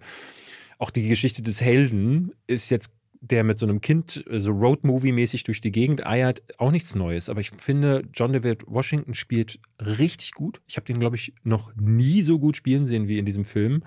Äh, die Verbindung zu dem kleinen Kind ist ganz fantastisch. Es, werden, es gibt einen Dialog, da sitzen sie so in einem Bus und das Kind stellt dann so Fragen. Und ich merkte, boah, das, da, da, ist mir voll die Gänsehaut hochgekrochen, weil ich dachte, boah, das packt mich gerade voll. Menschen haben ja unterschiedliche Triggerpunkte, ne? Ja. Ähm, und ich kann verstehen, wenn man sagt, das ist mir vielleicht ein bisschen zu kühl gewesen. Ich hatte hinterher auch so Argumente gehört wie, ah, das Thema KI wird ja eigentlich nicht wirklich beleuchtet. Und das stimme ich, da stimme ich zu. Das sind gehört für mich zu den Kritikpunkten gehört genau das, dass der Film nicht wirklich eintaucht in das Thema. Es wird sehr oberflächlich behandelt, gerade weil es so ein aktuelles Thema ist. Und vielleicht noch am ehesten, dass er mir am Ende minimal zu lang und ein bisschen zu sehr auf die Dramadrüse drückt. Das Finale ist auf jeden Fall ein bisschen viel und John David Washington bin ich auch da. Der, der geht langsam aber sicher in diese großen Fußstapfen von seinem Vater. Mhm. Ja, da muss er noch hinkommen, aber ich fand ja, ist aber langsam, ne? Ich mochte ja auch Tenet. Ich fand ihn in Ballers, in der Serie, die mochte ich ah, immer richtig ich gerne. Mehr. Auf dem Netflix-Film mit Zendaya mochte ich ihn. Black Clansman mochte ich auch gerne. Also der hat der auf, spielt nie Scheiße. Und der, der hat auch sehr unterschiedliche Projekte. Also ich finde den sehr spannend auf jeden Fall. Der, der ist halt als Sohn von Denzel Washington ausgerufen worden immer als so the next big thing. Und das hat er bisher bis noch nicht so wirklich nachweisen können. Und hier finde ich ist er sehr schön diese Emo dieser emotionale Kern. Und der Charakter ist ja auch ein sehr ambivalenter. Das ja. ist ja kein nur guter oder kein nur böser Charakter. Der der trifft auch immer wieder Entscheidungen wo ich dachte oh nee ne, warum machst du denn jetzt das? Und das finde ich aber schön, dass dieser Film dich auch durch so ein Auf und Ab der Gefühle bezogen auf die Charaktere in den Trailern gab es eine Szene, ich glaube im zweiten Trailer, und da ist meine ganz große Hoffnung bei diesem Film gewesen. Da sieht man dieses Mädchen und es gibt quasi in dieser Welt, in der die Menschen gegen die KI kämpfen, gibt es Roboter oder so eine Art Droiden und es gibt Menschen und es gibt eben Menschen, die aber mit Technik ausgestattet sind oder umgekehrt. So eine Art Zwischenwelt, etwas, was verschwimmt, wo auch mit Erinnerung gearbeitet werden kann. Und als ich im Trailer eben so dieses Mädchen da sah, von dem du wusstest, das ist jetzt halt halt kein menschliches Kind nur oder was auch immer es ist und nach Eis fragte, dass sie gerne ein Eis haben will, dachte ich, okay, jetzt kommt hier, weil gerade ein Eis, ne, gerade du, du bist ja so großer Eisliebhaber, steht ja für viele so dieser Genuss, dieser Geschmack, also das sind ja zutiefst menschliche Sinne und oft auch was, wo man zusammenkommt. Und ich dachte, das ist so ein Sinnbild für eigentlich die Grenze von was sind wir Menschen von was grenzen wir uns ab und was ist, wenn wir das nicht mehr unterscheiden können. Und das ist eine so geile und auch beängstigende Frage, die wir uns ja immer mehr stellen müssen heutzutage, mhm. weil es wird ja immer gruseliger, was geht. Was ich mir so gewünscht habe, dass in dieser Film eine ethische Perspektive, weil der geht ja immer in 133 Minuten, der geht ja nicht 100 Minuten, hätte keine Zeit. Wenn er diese ethische Perspektive aufmacht oder diese philosophische Frage, was sind wir oder sollten wir überhaupt diesen Krieg gewinnen? Oder kann diese KI führen? Oder wann ist die Grenze verschwommen, dass wir Menschen nicht mehr wie Menschen sind? Es gibt eine Szene, wo jemand so sehr erschrickt und etwas nicht mehr wiedererkennt als, als nicht menschlich. Wo ich so dachte, Mann, da, da liegt's, da liegt's, geh weiter da rein. Und das hätten sie so viel über Nebenfiguren spielen können, die bis auf die beiden leider alle sehr flach bleiben. Ne, für mich regelrecht ersetzbar wer verfolgt wen, warum, wer steht zu wem, wer steht auf welcher Seite. Mhm. Außer diese beiden bleibt das alles sehr eindimensional. Und diese verpasste... Das ist, typisch, das ist für mich aber typisch Roadmovie. Klar, du hast daneben, du hast mal bedeutsamere Begegnungen, mal weniger bedeutsame, aber es geht mehr um die Reise. Aber dafür gibt es ja sehr konsequente begleitende Charaktere den ganzen Film teilweise gegenüber. Finde ich. Naja, dafür. die Bösewichte kommen zum Beispiel immer wieder von links und rechts rein. Und da muss ich zum Beispiel sagen, dass Alison Jenny als Figur, bei der ja auch so bis die Grenzen, bei allen verschwimmen ja die Grenzen. Es gibt ja nicht nur gut und Mhm. böse. Und das fand ich sehr interessant, weil alle auch ihre Motivation für ihr Handeln haben und das durchaus nachvollziehbar ist. Und das, ja, da merkte ich für mich, dass das dann auch okay ist, dass die dann ein bisschen weniger gut gezeichnet äh, ist, ne? weil ich das Gefühl hatte, dass diese Welt dadurch atmet. Ne? Weil ich, äh, ich fand das total schön, dass auf der technologischen Ebene sich Gareth Edwards Dinge ausgedacht hat, wie kann sich das Militär weiterentwickelt haben? Wie haben sich normale Farmer, es gibt immer wieder Szenen, ne, du hast schon angesprochen, dass man sich jetzt mit Cyberimplantaten als Mensch auch verbessern kann. Ne? Dir wurde ein Arm abgesprengt, dann kannst du ja einen neuen ranmachen lassen. Dieses typische Cyberpunk-Robotik-Thema. Aber es ging auch, äh, ich, ne, es hatte diesen, äh, diesen Kapitalismus-Gedanken, wenn du in eine dieser Megastädte gehst, wo du mit Geld alles kaufen kannst. Und so fand ich, dass es, egal in welche Richtung du geguckt hast in The Creator, es hat sich nach einer Zukunftsvision angefühlt, die realistisch und die, die durchdacht wirkte. So Sachen, wie ich sie zuletzt bei sowas wie Minority Report gesehen habe, wo du ganz viele kleine Ideen in allen möglichen Ecken hast. Und das wird befüllt mit Charakteren, und da, hast, da gebe ich dir recht, die nicht viel Zeit bekommen, aber das ist ganz, wie gesagt, das hast du ja überall, dass diese Nebencharaktere jetzt nicht großartig erzählt werden, weil fokussiert wird sich auf die Hauptgeschichte und auf dieses, diesen äh, hauptsächlichen emotionalen Kern. Was meinst du denn eigentlich mit, ähm, mit dieser ethischen Komponente? Was hattest du dir denn konkret gewünscht? Naja, ich würde mir konkret erstmal, wenn, wenn du weißt, also es gibt ja einen Punkt, einen Punkt, wo wir jetzt sind mit Aha. KI, was wir machen. Ne? Du kannst ja heutzutage, wir können ja inzwischen Echtzeit eine KI über unseren Mund laufen lassen und 30 verschiedene Sprachen und Lippensynchron anwenden lassen und können unsere YouTube-Videos ja so in alle Welt theoretisch beispielsweise bringen. An dem Punkt sind wir schon. Es gibt einen Punkt zwischen dem und zwischen diesem Szenario, wo wir etwas überschritten haben. So, und die Frage ist, wann haben wir etwas überschritten und warum haben wir das gemacht und warum will man das jetzt bekämpfen? Und diese Frage des Selbsterhaltes und auch die Frage, dieser Krieg ist ja so weit vorangeschritten, dass ein Teil auch schon zurückgedrängt ist in eine Region. Und Mhm. warum ist das dann genau dort? Und warum wollen wir es mit allen Mitteln zerstören, nachdem uns auch schon suggeriert wird, dass die gar nicht unbedingt offensiv ist, wenn es vor allem nur eine Initialhandlung gab, die das alles ausgelöst hat. Und man dann fragen muss, wie, und es wird nie richtig aufgearbeitet, was ist denn da eigentlich passiert? Sehr spät, das waren einfach so, so rückblickend dachte ich, tatsächlich würden wir Menschen doch mehr fragen, mehr wissen wollen. Und wir würden vor allem viel mehr vermuten, dass es andere Regierungen waren. So schnell wie gerade in diesem Ukraine-Russland-Konflikt, wir denken, oh, da stecken die dahinter. Nee, die. Weißt du, der Anschlag auf die, auf die Pipelines in der Ostsee, wie das ablief, wer das alles gewesen sein soll. Und ich dachte, da steckt so viel drin. Ich hätte lieber einen großartigen Zweiteiler gesehen an der Stelle daraus. In diesem Film ist so viel drin. Das ist interessant, dass du das sagst, weil ähm, du hast auf der einen Seite recht mit diesem KI-Thema, das wird nicht weiter beleuchtet. Und ein Punkt ist zum Beispiel, wie kann es zu diesem Krieg zwischen KI und Mensch überhaupt kommen? Wie sehr ist der Mensch auch daran beteiligt? Aber ich habe gemerkt, dass der Film, der macht ja was ganz äh, Interessantes. Der äh, hat ja nicht dieses typische KI-Ding, dass du zum Beispiel einen Terminator zu stehen hast. Oder ne, wann immer wir mit Androiden zum Beispiel konfrontiert waren, ich erinnere an Data aus Star Trek oder so, die hatten immer auch was Maschinenartiges ne, und haben versucht, als Maschine äh, die Welt zu verstehen. Und alle KI-gesteuerten Roboter in ähm, The Creator sind das ja im Grunde gar nicht. Es, der, sie machen das ja zum Teil so, dass die sich extrem menschlich anfühlen, auch weil es ja eine Technologie in dieser Welt gibt, in der es möglich ist, den, das Bewusstsein zu übertragen. Und mir war irgendwann gar nicht mehr klar, wer ist denn jetzt hier? Also hätte es nicht äh, am Rücken immer so Anzeichen gegeben, weil da so Robotik verbaut gewesen ist, hätte ich zum Teil gar nicht sagen können, ist das jetzt ein Mensch? Ist das eine, ist das ein, Aber das ist ja die nächste und Frage. Gareth Edwards erzählt dadurch für meinen Geschmack gar keine Geschichte über KIs, sondern eigentlich über uns als Menschen, die Krieg gegen sich selber führen. Und dadurch hatte ich dann irgendwann, ne, es ist natürlich ein Spektakel, in dem es um Roboter geht, die äh, irgendwann riesige äh, andere Roboter ausschalten können, aber ich fand, das ist es nur an der Oberfläche. Aber äh, das finde ich ja noch spannender, weil wenn du genau das sagst, dass der Mensch gegen, na, er kämpft nicht gegen sich, er kämpft gegen seine, würde ich sagen, Ideen, die laufen lernen Ja. und die du nicht mehr einholen kannst. Boah, da steckt so viel drin. Das finde ich so faszinierend, dass ich dann dachte, okay, jetzt geht er einen klassischen Weg und er muss ja auch einen Film erzählen und das funktioniert alles.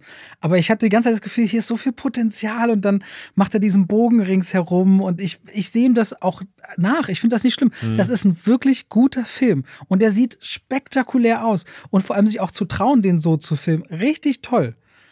Für mich wäre das aber, hatte das das Potenzial, Meisterwerk zu werden. Meisterwerk ist hätte das für wie, mich werden können. Wie Blade Runner, ist sowas wie Ghost in the Shell, ja. ne? die Filme, die dann den einen Schritt weitergehen. Und das, da gebe ich dir total recht, weil die dann eben philosophische Fragen stellen, die eben ne, wo du, zum Teil auch gar keine Antworten drauf finden kannst, sondern wo der Zuschauer selbst die Antwort für sich einfach suchen muss.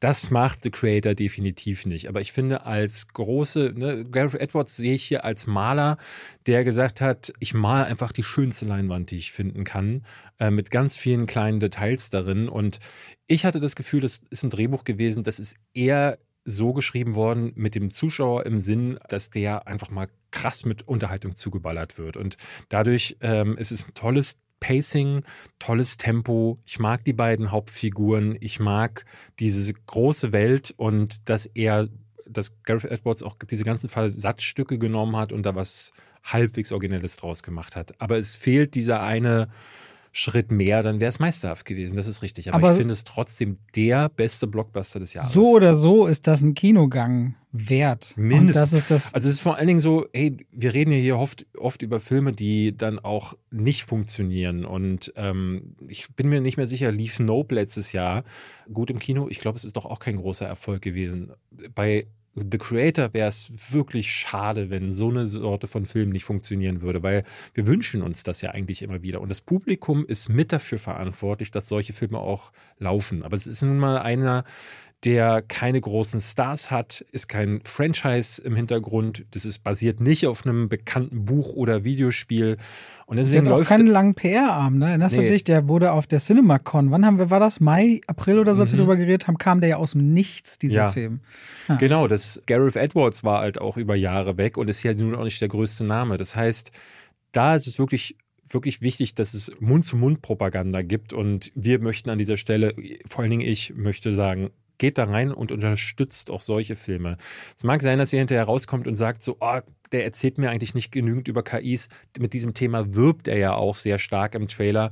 Ich finde, es geht nur am Rande darum. Ich kann verstehen, wenn man sich da ein bisschen beschwert, dass da äh, dass nicht genug darüber passiert.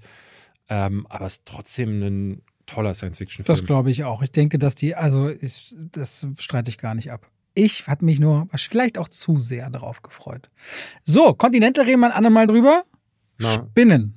Spinnen, äh, die spinnen ja doch.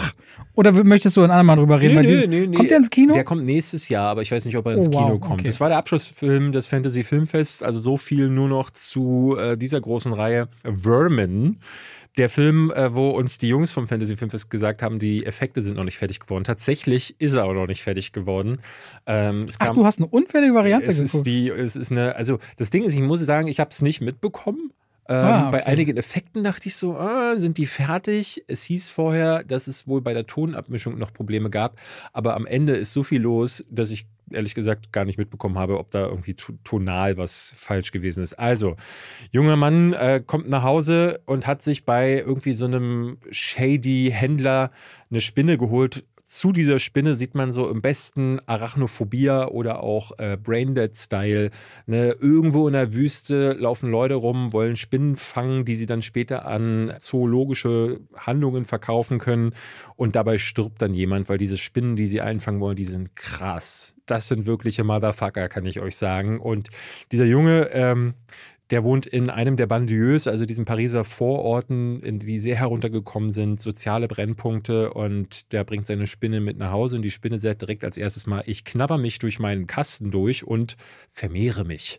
Ja, wie, wie das so ein richtig schönes Filmmonster macht, vermehrt sie sich aber nicht nur, sondern sie kann, das ergoogeln sie dann später, dass diese Spinne in äh, besonderen Gefahrensituationen in der Lage ist, ihre Größe zu verzehnfachen.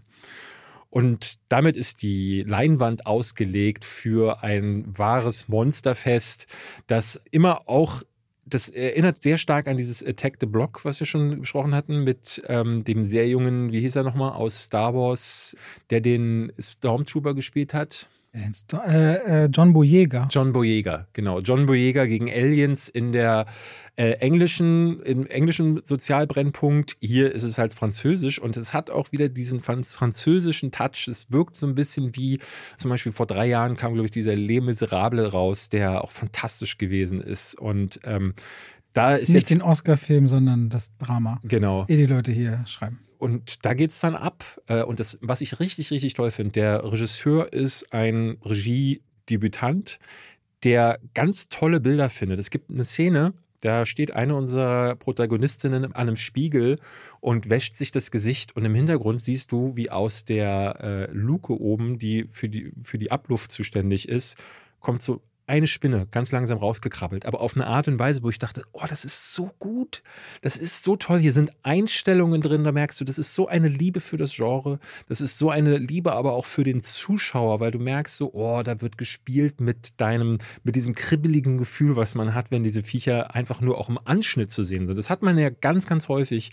Das passiert mir zum Beispiel ständig. Ich gucke in irgendeine Ecke und sehe irgendwie drei lange schwarze Streifen und denkst sofort, ist das eine halbe Spinne? So, und das hat man doch ständig. Irgendwas huscht vorbei und man hat dieses Gefühl, ne, was Ich wahrscheinlich. so viele Spinnen zu Hause. ja, Ich habe da keine Angst vor.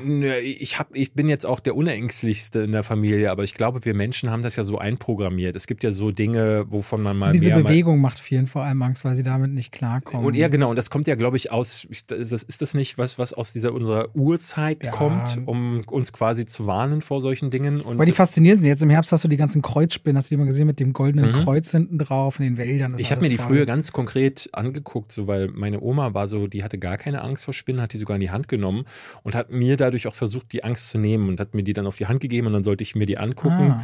Das ist dann erst über die Jahre, wo ich mich nicht mehr so rangetraut habe, wieder so geworden, wo ich denke so, ah, muss ich nicht. Aber früher habe ich die sogar, habe ich kein Aber Problem bei damit mir so gehabt. mit Wald und Wiesen, wir haben auch überall immer wieder Winkelspinnen und die sind ja wirklich so groß ne? und Ja. fett und ach. Also das ist ein Film, der hat mir wirklich Spaß gemacht. Das ist Schön. ein toller Abschlussfilm gewesen. Besser als Lavalantula, ja? Äh, definitiv, würde ich sagen. Auch wenn die Spinnen hier leider keine Lava spucken können, aber irgendwann, es werden dann richtige Monsterspinnen. Es sind dann wahnsinnig viele. Die Schocks sind effektiv. Die Charakterriege hat mir Freude bereitet und ähm, ich mag, wie sehr das äh, immer so eine Eskalationsstufe mehr dazu kommt und äh, der Inszenierungsstil ist mega. Sehr deswegen, schön. Äh, eines meiner Highlights gewesen. Freut Nächstes. Jahr dann auf DVD-Stream. Wir mü- wir müssen mal einen Reminder, wenn es soweit ist. Ja, ich, äh, so ist es ja immer bei den Fantasy-Filmfest-Filmen, wahrscheinlich erst 2024 und dann irgendwo auf DVD, so wie dieses Jahr Freaks Out. Sehr schön. Okay. Und damit schalten wir raus aus dem Podcast und rein in die Werbung. David, Ich trinke noch. David, ja, David. ja, Wir haben ja. gerade über was gesprochen. Du hast gesagt, oh, du tust dich so schwer damit, ne? Du tust dich so schwer damit, zum Beispiel geballte Informationen einfach so hintereinander zu sagen. Mhm. Das fällt dir irgendwie schwer. Weißt du, Ja. was überhaupt nicht schwer ist? Was denn? Einen Überblick über all seine Versicherungen zu haben. Schöne Überleitung. Aber wie, wie bekomme ich diesen Überblick? Das ist super einfach. Kennst du die Clark-App? Kenne ich ja. Ja, Clark, C-L-A-R-K. Mhm. Haben wir schon im Podcast schon manchmal drüber gesprochen. Ja. Das ist eigentlich super einfach. Du kannst da innerhalb von wenigen Minuten einen Überblick über all deine wichtigen Versicherungen haben. Und das Schöne ist daran, auch wenn du mal was ändern musst oder was geändert werden soll, das kann alles Clark für dich machen. Denn die haben Versicherungsexperten, die durch tausende Tarife durchscannen können, welche Versicherung für deinen Lebensstil genau die richtige ist. Also David ist ja so einer, der, wenn ein Fahrrad, wenn er mal fährt, vielleicht auch mal umfällt, da braucht man eine andere Versicherung als jemand, der nur viel zu Hause auf der Couch sitzt beispielsweise. Und klar kann das alles für dich möglich machen. Da kannst du deine Versicherung auch hochladen, da können die geprüft und gecheckt werden. Ist es genau für dich das Passende? Wichtig ist immer zu wissen, dass man dann sein Versicherungsmandat auch überträgt auf Clark. Das ist in der Versicherungswelt so gang und gäbe, nichts, was die jetzt erfunden haben. Das heißt, dein bisheriger Versicherungsvertreter, wenn es jetzt eine Unfall oder eine Haftpflicht oder eine Krankenkassenversicherung, also eine Gesundheitsversicherung ist, dann ist natürlich klar, das Mandat wird übertragen auf Clark, aber kann man auch jederzeit wieder kündigen und ist natürlich kostenlos. Und wenn ihr jetzt Clark ausprobiert, ihr findet natürlich alle wichtigen Infos und Links in den Shownotes, dann kriegt ihr sogar einen Shopping-Gutschein im Wert von 30 Euro, wenn ihr zwei von euren bestehenden Versicherungen hinzufügt. Pechschwafel 54, also Pechschwafel 54 als Ziffern. Das hintereinander und dann ist dieser Gutschein euer, insofern ihr natürlich zwei Versicherungen eintragt. Und das könnt ihr natürlich dann verwenden oder diesen Gutschein für Apple, für Ikea, für Amazon, whatever ihr gerne wollt und braucht. Und Clark ist da ein ganz einfacher Begleiter, um bestens abgesichert zu sein. David, Hast du Lust, mal drüber zu schauen? Weil dein Lebensstil, der könnte ja bestimmte Versicherungen nach sich ziehen. ich glaube, ich mache das mal, Robert. Danke für den Tipp. Bei welcher App? Bei Clark. Ganz einfach. Vielen Dank und damit schalten wir raus aus der Werbung zurück in den Podcast. Robi, ich bin diese Woche 10 geworden. Ach, endlich David 10. Ja, oh, bin, wir können bald in die Filme für Zwölfjährige gehen, David. Ja, Gott sei Dank. Wobei, ich glaube, ich kann ich nicht jetzt schon in Begleitung von dir. Ja, aber ja. weiß ich nicht, ob du das schon schaffst. Wie lange machst du deinen Kanal? Äh, also lass mich nicht lügen. 2011 meine ich Februar. Ja. Also das sind zwölfeinhalb Jahre. Zwölfeinhalb. Ich habe jetzt ein Video diese Tage rausgebracht, wo ich mal zurückgeblickt habe und habe da ganz alte Videos noch von mir gebracht und bei mir auch da versucht, diesen Weg nochmal zurück nachzuverfolgen. Und ich dachte so, du machst es ja jetzt auch schon ewig. Wollen wir nicht einfach mal ein bisschen darüber sprechen, wie diese letzten zehn Jahre auch gewesen sind und Können vor allen Dingen auch die Anfänge? 25. Februar 2011. 25. Februar 2011. Also wären es jetzt 13 im Februar. Es werden 13. Wie hast du denn angefangen? Vor einer roten Decke. Die Stimmt, stand da, ne? die, die stand da. Warte mal, ich gehe mal hier auf Videos und dann kann ich ja sortieren auf Älteste. Da. So sah ich aus. Was ist deine erste Sache gewesen? So sah ich aus. Äh, Wall, Wall Street? Street 2, glaube ich, ne? Ah, das der, war der. Der damals als DVD-Kritik. Früher habe ich noch gesagt, wenn ich früher kannte, habe ich gesagt, hallo Freunde des Films, willkommen zu DVD-Kritik. Und am Ende war es dann immer, äh, ich hoffe, ihr seid morgen wieder mit dabei. Natürlich, Natürlich. um drei. Aber ähm, ich ja, habe da also, so viele Fragen, ja, weil frag unter anderem, wie kommt man auf sowas? Aber ich glaube, das hat man sich damals zu der Zeit auch abgeguckt, so ein bisschen bei anderen, dass man diesen Leitspruch immer hat, der sich wiederholt. So eine Catchphrase. Nee, damals gab es das noch nicht abzugucken. Nee, aber das wollte ich gerade fragen als ich angefangen habe, vor zehn Jahren, war es ja so, ich hatte mit Giga schon YouTube gemacht und dann gab es schon diese, so die, ne, es gab, es langsam professionalisierte sich ja YouTube und es gab dann Mediakraft, mit denen sind wir, äh, zu denen sind wir dann ja mit Giga gegangen und dann hattest du ja Vorbilder wie LeFloid etc. Aber als du angefangen hast, 2011, und du musst ja irgendwann so 2010 die Entscheidung getroffen haben, da ist es ja jetzt noch nicht so gewesen, dass man denken konnte, A, man kann richtig viel Geld damit verdienen, B, man kann richtig erfolgreich damit werden. Ja. Und so viele Vorbilder kann es ja auch nicht gegeben haben. Nö, also mein, bei mir war das ganz einfach. Ich war damals noch Schauspieler für Film und Fernsehen und da habe ich auch noch fleißig Sachen gedreht. Ich weiß nicht, was für irgendein Projekt war ich auch in Köln und so. Aber was das Thema war, war, ich merkte so, das läuft manchmal ganz gut. Also zum Vergleich, ich bin, hat mein Abi abgeschlossen 2006 und habe 2007 meine ersten Serienrolle 10.000 Euro im Monat verdient. Ich war so, what? Was war das? Geile Zeit. Sketch-Comedy bei RTL. Und damals hatte ich so viele Schnitttage, weil Dennis Gansel hatte mich besetzt für mhm. die Welle. Für die Welle hatte ich eine der großen Rollen, nämlich der, der, der mit der Waffe nachher auch in der Hand, glaube ich. Der, der etwas, etwas fülligere auch, der auch das Zeichen entwickelt. Aber wir hatten irgendwie zwölf überschnittene Drehtage, weswegen ich die Welle nicht drehen konnte. Oh, die habe ich so lange nicht gesehen. Okay, ich aber ich wäre auf jeden erinnern. Fall in die Welle ich auch mich drin gewesen. Ich dich nur in Oh Boy erinnern. Ja, das kann auch so. Und so 2010 so die Richtung, da muss ich irgendwie, weiß ich nicht, ähm, im Angesicht des Verbrechens für Dominik Graf. Ich habe auf jeden Fall immer mal wieder Sachen gedreht. Was ich aber merkte ist, ich bin halt der Typ mit den Locken und dicklicher und so weiter. Und damit wurde ich immer besetzt als der lustige, Peinliche oder als der Bösewicht. Mhm. Und ich merkte nach den ersten vier, fünf Jahren das professionell machen, ja, das kann, das will ich jetzt nicht den Rest meines Lebens. Und vor allem, ich wollte nicht diese Abhängigkeit, ruft mein Agent an oder nicht, habe ich ein Casting oder nicht. Und eh, und das hatte ich bei Kollegen gesehen, das dann heißt immer Party machen und komm, wir gehen hier was trinken und da und dann die Drogen vielleicht. Oder dachte arbeitslos ich, melden ich, zwischen den das ist, dazu, dazu ne? kam es auch bei mir. Ja. Ich musste dann irgendwann später Arbeitslosengeld 2 beantragen und die haben mir immer beim Arbeitsamt gesagt, und das war vielleicht ein halbes Jahr so und die haben auch immer meine Ambitionen gesehen. Ich bin niemand, der nicht arbeiten will oder ich wollte immer machen, wollte ja, ja. immer machen. Und das ist, also kann man vielleicht mal dazu sagen, das ist fast gängiges Prozedere, selbst bei gar nicht mal so unerfolgreichen Schauspielern. Wenn große Gigs weit auseinander liegen oder du einfach große Pausen hast, gibt es nicht wenige, die sich arbeitslos melden. Ja, heutzutage kriegen ja auch, du brauchst ja auch für Arbeitslosengeld 1 so und so viele sozialversicherungspflichtige Arbeitstage und deswegen mhm. sich ja die, setzen sich ja auch immer die Verbände ein, dass zum Beispiel ein ein Drehtag als drei sozialversicherungspflichtige Arbeitstage gelten, weil du hast ja Probentage und so, aber die sind ja nicht bezahlt. Alles echt als Schauspieler gar nicht so einfach. Aber kurzum, ich merkte für mich, das fühlt sich nicht so an wie, ich bin ein Typ, der will gerne jeden Tag was machen und YouTube kam auf und ich merkte so, wie kann man Kanäle haben und zu einem Thema Mhm. und dann weißt du, Gab schon jemanden, der Filmkritiken gemacht hatte? Frank Tausch, der war der ganz große, der ja dann gestorben ist stimmt. 2012 oder 13. War der schon groß, als du angefangen hast? Naja, ich hab- sa, ich sa, hab sagen wir es mal andersrum. Als Frank Tausch, glaube ich, gestorben ist, hatte der fast 200.000 Abonnenten und das gab es fast gar nicht in Deutschland. Ja, ja, der der hätte heute Millionen Abonnenten und hatte aus, aus LA seine Videos ja gemacht. Mhm. Ne? Der war ja selber Schauspieler, der in LA, glaube ich, Schauspielerei machen wollte, aber dann mit YouTube groß geworden ist. Er hatte auch zwischendurch das Englisch versucht. Auf jeden Fall merkte ich, ey, hier kann ich jeden Tag aufstehen, über Filme reden. Und ich dachte, boah, Kino, Kohle habe ich gar nicht so sehr oder war auch ein bisschen faul. War so meine Zeit, ich habe viel gepokert und so eine Sachen halt gemacht. So gern zu Hause rumgehangen. Ich dachte aber, Videothek, das geht. Ich hole mir immer die Blu-Rays, weil die kommen ja in der Videothek damals noch so zwei Wochen raus, bevor die, die Leute sie kaufen Gab schon können. Blu-Rays? Ja. Warum hast Blu- du dann nicht Blu-ray-Kritik? ja, ich dachte so, ich war so, ich glaube, damals war nicht so ganz sicher, wird es Blu-ray oder wird es HD-DVD? Ah, so, und deswegen stimmt, war ich so das- unsicher, ob Ah, das, ja, was ja. wird es für ein Format am Ende sich durchsetzen. Die Pornoindustrie oder Sony, irgendwie hat nachher die Blu-ray auserkoren und deswegen ist die Blu-ray das geworden Mhm. am Ende. Und deswegen da ich so, okay, ich werde immer Heimkino, immer. Mein Kopf auch immer so, ich werde das immer machen. Das weiß auch nicht, warum ich das denke. DVDs, das ist doch ein Konzept, da kann ich mir jeden Tag holen, gucken, reden, super. Das ist, läuft ja am Fließband. Und habe ich angefangen. Und ey, dann bis heute nie aufgehört. Ah, Es hat sich dann auf Kino geswitcht, nachdem Frank Tausch gestorben ist und viele Zuschauer von ihm mir schrieben, ey, kannst du dir nicht vorstellen, Kino zu machen? Hast du das erst nach dem Tod von Frank Tausch Ja, ja, gemacht? ich glaube, Ah. Avengers, ich glaube, der erste Avengers ist mein erster Film, da erinnere ich mich jetzt zumindest dran, für den ich aktiv ins Kino gegangen bin, mit Selbstbezahlen damals noch. Das müssen wir ja heute das ist schon, also lange Ja, ja. nicht mehr, um dann über den zu reden.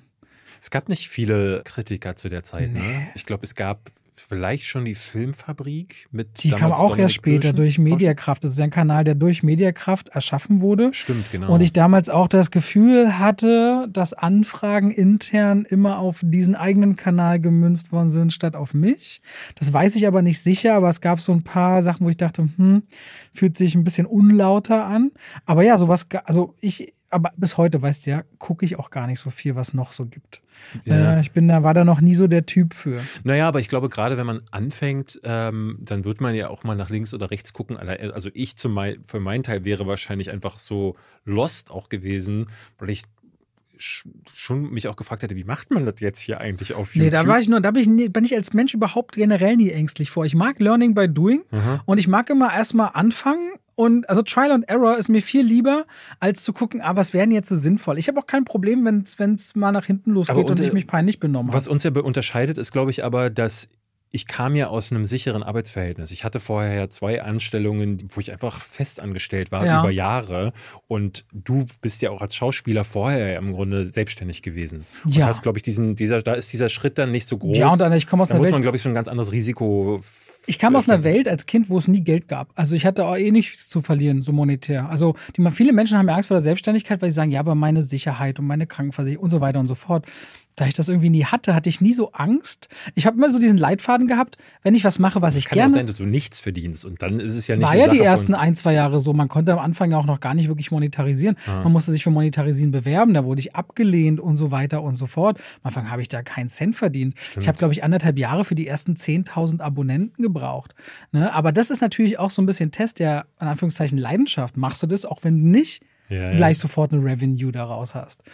Ja, und da war ich so, ey, das wird. Wir haben uns kennengelernt auf irgendeiner Party von Mediakraft, glaube ich, ist das gewesen. Die haben ja immer mal Das so. sagst du immer. Ich kann mich nicht an diesen Tag bei Mediakraft erinnern. Ich weiß nicht genau, wann wir uns kennengelernt haben. Das ist ein, ähm, Mediakraft hat das äh, immer wieder so gemacht, dass ich glaube, pro Halbjahr oder Quartal haben Ja. sie alle ihre Talents eingeladen. Ihr gehört mit Giga ja dazu. Hier im Nikolaiviertel, ne? Am Alex. Exakt, genau. Ja. Und haben die so zusammengesetzt und dann hat die Geschäftsführung vorne so ein paar Details äh, in den Raum geworfen, aber es ging viel auch um Optimierung. Also es ging viel darum, hey, arbeitet zusammen, achtet darauf, dass ihr in euren Videos diese und jene Schlagworte sagt, dass sie auf eine bestimmte Art und Weise. Wer liked wen und Genau, wer wen. liked wen. Und ähm, ich weiß, dass du damals neben mir saßt und äh, meintest so, ey, hast du denn diese Pressekontakte? Weil du ja meintest gerade eben Stimmt, du musstest, du ja, musstest stimmt. Über dich ja. kamen ja die ersten. Ach, du hast ja weil vollkommen du, recht. Weil du ja eben Das ist ja wie so eine graue Zone in meinem Kopf. Äh, Ja. immer noch Kinokarten dir holen musstest. Du hast mir auch, stimmt, du hast mir sogar für die PlayStation 3 äh, dein Pressemuster von Diablo 3 gegeben. Kann sein. Deswegen habe ich dann erst gedacht, boah, das ist ja eine geile Konsolensache. Es stimmt. Genau, und ich habe dann damals, weil ich ja schon, wie über Giga hatten wir diese Pressekontakte Ja, ja, und ich hatte das vorher ja schon bei Gamona als Filmjournalist und hab dir dann quasi da die ersten E-Mail-Kontakte weitergeleitet, weil das ne, zu dem damaligen Zeitpunkt wahrscheinlich dann für dich auch noch so ein riesiges, großes äh, Feld gewesen ist. Kann ich gar nicht. Da sind ja auch nur Print, nur Ja, ja. Printleute da drin sitzen, Ja. dass ich gar, also bis heute ja gar keinen Kontakt habe. Jahre später, jetzt heute, ist es manchmal so, dass du mir noch einen Kontakt weiterleitest, was auch ganz witzig ist, weil ich dann natürlich, ich hatte ja zeitlang keine Filmkritiken gemacht und als ich jetzt vor zwei Jahren wieder eingestiegen bin, hatte ich ganz viele äh, E-Mails nicht mehr, weil auch die Leute äh, durchwechseln und dann einige Kontakte nicht mehr da sind.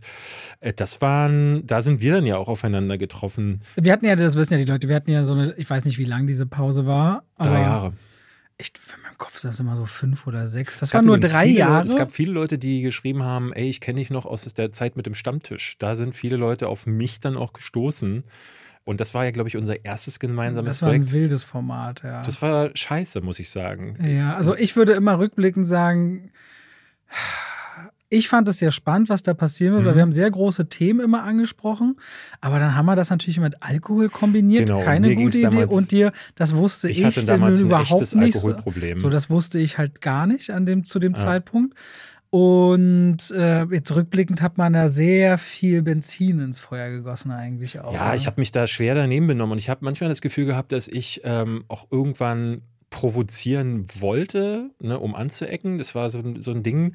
Äh, ich hatte auch gemerkt, dass wir, wir beide haben eigentlich gut funktioniert, aber es gab immer wieder so Momente, wo ich gemerkt habe, oh, da sind wir unterschiedlich. Und da habe ich dann, weil es damals so mein Ding gewesen ist, dann noch mehr nachgelegt und habe dann vor allen Dingen in diesen Gesprächen immer versucht, dich zu triggern. Ich kann dir heute gar nicht mehr so konkret ich sagen, warum das gewesen ist, aber dazu, dafür sind dann die, also dadurch sind diese Stammtisch-Sachen dann alle in die falsche gibt's Richtung. nicht mehr, oder? Sind die noch Boah, ich weiß es online? gar nicht.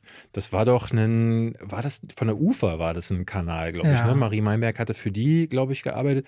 Auf jeden Fall waren so die ersten Videos, in die wir, denen wir das zusammen gemacht haben. Ich hatte jetzt in meinem Video ja ein Interview. Ja, die sind noch online. ja? Ja. Ich habe ein Interview gebracht, da war ich bei Star Trek Into Darkness. Es war Februar 2013, glaube ich. Mhm. Und da haben wir, glaube ich, das erste Mal vor der Kamera zusammengestanden. Das ist das erste archivierte Material. Robert Hofmann und David Hein zusammen in einem Raum. Aber da warst du schon dann ja zwei Jahre dabei, ne?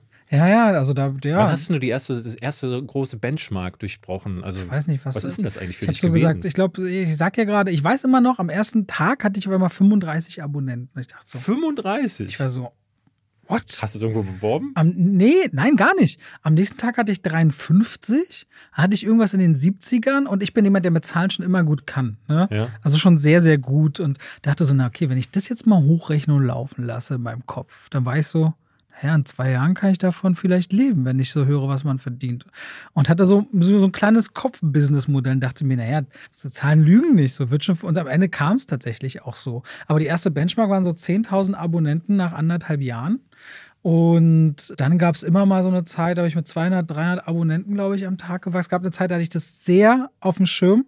Wachstum und Mhm. Reichweiten und so weiter. Ich habe das vor zwei, drei Jahren abgelegt oder noch länger. Und das, seitdem geht es mir viel besser.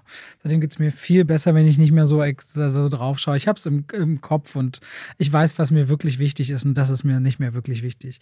Aber es gab doch bestimmt mal so, so Momente, ähm, wo du äh, so Benchmarks, wo besonders, also gab es irgendwelche viralen Erfolge, wo du gemerkt hast, so, oh, jetzt bewegt sich ja plötzlich nee krass ich hatte nur, ich hatte einmal, da bin ich von Mediakraft weg, aus dem Netzwerk ausgetreten und einfach nur ohne Netzwerk gewesen, hatte ich auf einmal drei Tage hintereinander 1000 Abonnenten. ja? Einfach nur, weil ich irgendeinen Algorithmus, der sagte, der muss beim Algorithmus bei YouTube gelandet sein, von wegen, oh, hier ist ein neuer Kanal intern, weil der hat, Aha. es wird neu aufgelegt, aber der, der hat ja so viele Klicks, also wurde ich überall vorgeschlagen. Nee, ich hatte nie große virale Videos, ich hatte eher so lustige Sachen, weil früher ich als Trailer auch so unkommentiert hochgeladen. Ich habe zum Beispiel einen indischen Trailer gehabt, der ist irgendwie 11 Millionen Mal geklickt worden oder 12 Millionen Mal, super weirde Videos, aber ich bin da nicht so wie du. Ich habe nicht diese, also doch, ich habe mal so die besten Horrorfilme der letzten zehn Jahre. Es hat irgendwie irgendwie zwei Millionen Klicks oder so eine Videos. Aber ich gucke ja nie zurück. Also ich gucke nicht nach zwei Jahren, wie ist ein Video mal gelaufen. Nee, das hätte sein können, so dass es irgend so ein Video nee. gab, wo du äh, nee. Also bei mir war es dieses Jahr definitiv Manta Manta, Manta. wo ich gemerkt habe, nee. nicht nur klickmäßig, sondern auch, das ist in so viele Ecken verteilt worden, dass plötzlich ganz viele Menschen von mir sprechen ohne mich wahrscheinlich vorher mitbekommen ja. zu haben. Und das gab es nicht. Nee, nee, ah. ich habe immer, ich weiß, das Oscar-Video geht immer ein bisschen, mhm. dann gibt es immer die größeren Filme, die dann sechsstellig sind, aber das ist schon Tag ein, Tag aus. Bei mir ist das so ein bisschen wie so ein Bäcker, habe ich manchmal das Gefühl. Ich mache jeden Tag meine Brötchen und die Leute nehmen es und ich habe das nicht so, bin aber fein damit. Als YouTuber hat man, glaube ich, aber gar nicht einfach äh, auch ernst genommen zu werden. Ne? Gab es irgendwann diesen Punkt, wo du das Gefühl hattest, oh, jetzt bin ich in dieser Branche auch irgendwie angekommen oder die Leute auch von außen merken, ah, Moment, den kann man nicht, nicht mehr ignorieren? Tja, das ist, äh, das ist eine spannende Frage. Also erstmal ganz am Anfang, gerade 2011, wurde man regelrecht ausgelacht ja. mit der Idee YouTuber. Was willst du werden? Was ist das? Wie oft Und, ich Gespräche führen musste von wegen, was? Wo? Und, und da redet Damit kann man Geld verdienen? Und da redet man auch, also da reden wir auch von sehr guten Freunden und Familie, ja, ja. Ne, die da sagten, was, wie bitte? Nein. Und regelrecht ausgelacht worden, da habe ich immer dieses Gandhi-Zitat, ne? erst ignorieren sie dich, dann lachen sie dich aus, dann bekämpfen sie dich, dann gewinnst du. Und erst dann später, als es liefern, also, oh, ja cool, ah, wie geht denn das? Ah, mhm. dann wann, da dachte ich immer so, okay, jetzt die Unterstützung, wo ich sie nicht mehr brauche. Du, ganz ehrlich, als ich dann merkte, erstens, ich kann meine Rechnung bezahlen, das war ein tolles Gefühl, ich kann das jetzt machen und ich mache das richtig gerne und ich bin davon von niemandem abhängig. Das war das erste richtig tolle Gefühl. Ja, und dann, wenn die Anfragen kommen, als wir die Social Movie Night entwickelt haben und dann äh, Hollywood-Stars auf einmal kommen, ne? das sind ja schon so Aussagen wie, dass du relevant bist. Oder dieses Gefühl, wenn Agenturen das erstmal sagen, willst du nicht doch kommen, sollen wir den Kinosaal buchen? Guck mal, im Soho-Haus könnte man noch ein kleines Screening für dich machen. Da merkst du schon, oh, das ist ja jetzt schon besonders. Ich da muss noch, man aufpassen, dass nicht zu Kopf Bei steigt. der ersten Social Movie Night, als sie noch nicht so hieß, wie hatten wir die YouTuber genannt? Preview. YouTuber Preview. Da war ich noch dabei und ich weiß noch, diese, diese Entwicklung, ähm, du hattest damals große Ambitionen Ne, du wolltest so, oh, das kann man groß aufbauen. Du ja. bist ja immer, ich habe dich immer als jemanden kennengelernt, der in sowas reingegangen ist und gesagt hat, so, da kann man, das kann was werden. Und manchmal wird es das halt nicht. Aber in diesem Fall war damals noch überhaupt nicht abzusehen, ja. dass du zwei, ich, das ging, hat ja nicht lange gedauert. Da hast du, glaube ich, nach einem oder zwei Jahren hast du schon mit Dwayne Johnson auf Bühnen gestanden. M. Night Shyamalan ist vorbeigegangen. Da war ja plötzlich jeder da. Und die YouTuber auch. Also selbst so Leute wie Unge, die damals schon riesengroß waren und gar nicht einfach zu fassen gewesen sind, die standen hatten ebenfalls Schlange. Ja. Ja, gut, aber diese Partner sind auch die bezahlte Jobs, ne, die auf der Bühne mitstehen. Na klar, aber diese sagen. Bezahlungen, ähm, ich weiß noch, ich habe für, ähm, ich nenne die Zahl jetzt einfach mal, ich habe für Get Out damals 10.000 Euro bekommen. Als Gast. Ja. Das heißt, für dieses, für dieses Also nicht als Gast im Publikum, sondern als Co-Host. Genau, als Co-Host. Aber das spiegelt nicht wieder, was alle kriegen, also, also bekommen haben, nur um das. Klar, ja. ne, aber äh, und es war damals auch ein Preis, der von Studio 71 abstrus in die Höhe getrieben wurde, so, ja. aber das zeigt ja auch, dass da, da war ja wahnsinnig viel Geld dahinter auch. Das ist Marketing, ne? Also so funktioniert es, wenn Sachen platziert werden sollen. Wir hatten ja eine, das wenn ich an Fast and Furious 8 denke, ein riesiger Aufbau im ganzen Sony Center damals umgebaut. Es gibt dieses Bild, da sah LeFloid war Host, LeFloid, Vin Diesel und ich links und rechts daneben und dahinter von Gronk bis sonst wer, alle möglichen YouTuber, mhm. Pete Smeets, also das war schon krass. Aber ganz ehrlich, ich bin immer so. Also auch bei unserem Podcast, weiß ich noch, haben wir, bevor wir die erste Folge aufgenommen, hier gesessen und ich habe gesagt, äh, ihr habt eine Zahl Zahl prognostiziert, wie viele Zuschauer die, Zuhörer die erste Folge hat. Die wurde ein bisschen ausgelacht. Und so kam es. Und genauso ist es gekommen und so hat es sich auch entwickelt. Nee, ich, ich weiß immer, also was ich weiß immer, ich weiß, wie viel Leidenschaft ich bereit bin aufzuwenden oder Kraft und Energie in was zu investieren. Mhm. Und in deinem Fall weiß ich das eben auch. Das ist bei dir beim Podcast nämlich noch mehr als ich. Das ist das Beste, was man haben kann, wenn man jemanden um sich hat, der noch ambitionierter ist, weil man dann selbst sich entwickeln kann. Und deswegen sehe ich so Projekte einfach richtig gerne dann machen und wachsen und entstehen. Das war schon immer so. Ey, nicht alles muss gelingen, aber wenn du nichts machst, dann wird sowieso nichts gelingen. Ja, ich bin auch über Fehler immer happy. So, dann weißt du, was du nicht willst. Aber ich bin immer schon so. Wenn irgendwas nicht funktioniert, versuche ich drüber nachzudenken, bin ich kurz traurig, denke, ach scheiße, aber am nächsten Tag denke ich schon, da kann ich doch auch irgendwas daraus machen. Aus diesem Gefühl lässt sich doch auch was machen. Da muss man doch nicht die ganze Zeit Trübsal blasen, sagen, das mache ich nie wieder. Nee, du machst das vielleicht nächstes Mal anders. Ich bin, du weißt es, ich bin immer also ziemlich positiver Mensch. Und selbst wenn es mir richtig schlecht geht oder schlimme Sachen passiert sind, von denen ich dir erzählt habe, im Umfeld, die mir passieren, ich bin nicht lange traurig und äh, versuche rauszulernen. Das mag ich an mir aber auch, muss ich sagen. Das mag ich gerne an mir. Ja, ich mag das an dir. Also ich merke das ja auch für mich. Also äh, mit dir so viel Zeit zu verbringen, hat ja mich auch verändert. Ganz viele Leute haben das auch ja immer wieder auch geschrieben in den Kommentaren, jetzt auch wieder unter dem Video, dass man merkt, wie wir uns beeinflussen und dass das miteinander äh, dazu führt, dass jeder so auch Qualitäten des anderen annimmt für sich. Ne? Und äh, für mich ist das immer so, wo ich dann denke, für, also in so ein Projekt wie in den Podcast mich reinzuwerfen, ist viel einfacher, wenn du dabei bist. Und damals, ich habe ich jetzt ja auch gerade bei Instagram gepostet gehabt, dass ich diesen Kanal begonnen habe, habe ich begonnen, weil du damals, ne, und es ist dann natürlich Wir so. Wir saßen am Hackischen Markt bei dem Italiener, Italiener den es heute nicht mehr gibt. Den es heute nicht mehr gibt und äh, mit Florian Balke. War der dabei? Ja, der war dabei. Und du meintest, du ging es überhaupt nicht gut. Du weißt jetzt nicht, was du machen sollst und so. Ich war ja auch ein bisschen mit Schuld mit der ganzen Giga-Nummer. Nee. Beziehungsweise, nee? Nein. Nee, nee, du, da, ich war, ich war, hab für Später die dann was gemacht. später Später gab- es was anderes. Nachdem wir uns verkracht Auf jeden haben. Fall saßt du da und ich meinte so, ey, mach einen YouTube-Kanal. So, was? Und du, für dich war das so nicht eine komische Idee, sondern du hast das damals so aufgenommen wie ich alleine. So kann ich das überhaupt? Ne, ich meinte auf jeden aber sage ich ja heute noch, als du überlegt hast mit den Kritiken, ich so, mach doch einfach, lass doch die Leute entscheiden. Ich sag immer, probier's aus. Meinst bei Manta Manta, meinst du, das klickt jemand? Ich so, auf jeden Fall. Ja, weißt und am Ende ist doch auch nicht schlimm, wenn nicht. Guck mal, bis heute. Und das ist eine Dekade, die du das machst. Und wenn man dein Video anguckt, es ist wirklich so, ich sag süß zu sehen, wie du damals gewirkt hast, welchen Weg du gegangen bist, wie du dich da selber reflektierst und siehst, wie du anscheinend aber auch Freude hast, wenn du zurückschaust, ne? Also das ist doch jetzt eine Passage mit so vielen erlebten Dingen, aber vor allem letztendlich eine Entwicklung, wo du heute anscheinend so zufrieden und glücklich bist, wie du es anscheinend vielleicht sogar noch nie warst. Mhm. Und ich meine, was gibt's denn Besseres zum jetzigen Zeitpunkt? Und da liegt noch mehr als die Hälfte des Lebens vor dir. Ja, Ja, das ist doch eine ziemlich coole Sache. du bist Teil davon. Gucken, wie lange, aber hoffentlich lange. Ich nehme das aber auch nie so hin. Ich meine das gar nicht böse. Ich meine das nicht böse. Ich sage das auch, auch Gina und ich sagen uns immer wieder, wir haben so eine tolle Zeit. Und wenn irgendwas passieren sollte, ne, wenn irgendwas kann immer was passieren, dann haben wir eine richtig tolle Zeit gehabt. Und das war jeden Tag und jeden Monat, jede Woche wert. Es kann was passieren. Es kann immer sein, dass wir uns so da streiten, dass irgendwas ist.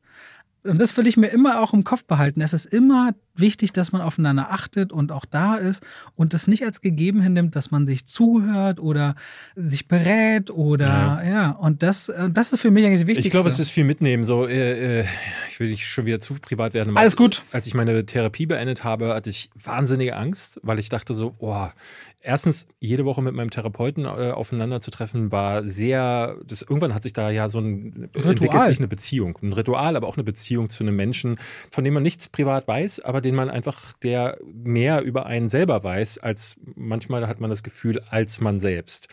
Und das erstmal auf eigenen Füßen zu stehen, ich dachte so, das kann ich nicht. War am Ende völlig äh, aufgelöst. Und er hat dann immer wieder gesagt, auch wenn wir uns jetzt nie wieder sehen werden, was wahrscheinlich ist, weil ich äh, jetzt auch das für mich das Gefühl habe, ich brauche das wahrscheinlich sogar nie wieder, werde ich immer in meinem Hinterkopf kommt er ja mit, Ja. genauso wie ich, wie er auch Teile von mir mitnimmt, aber und so ist es tatsächlich. Ich habe meinen inneren kleinen Therapeuten in mir drin, der dessen Stimme immer wieder aufkommt, wenn ich merke, so, oh, ich komme in Situationen, wo ich ihn jetzt brauchen würde.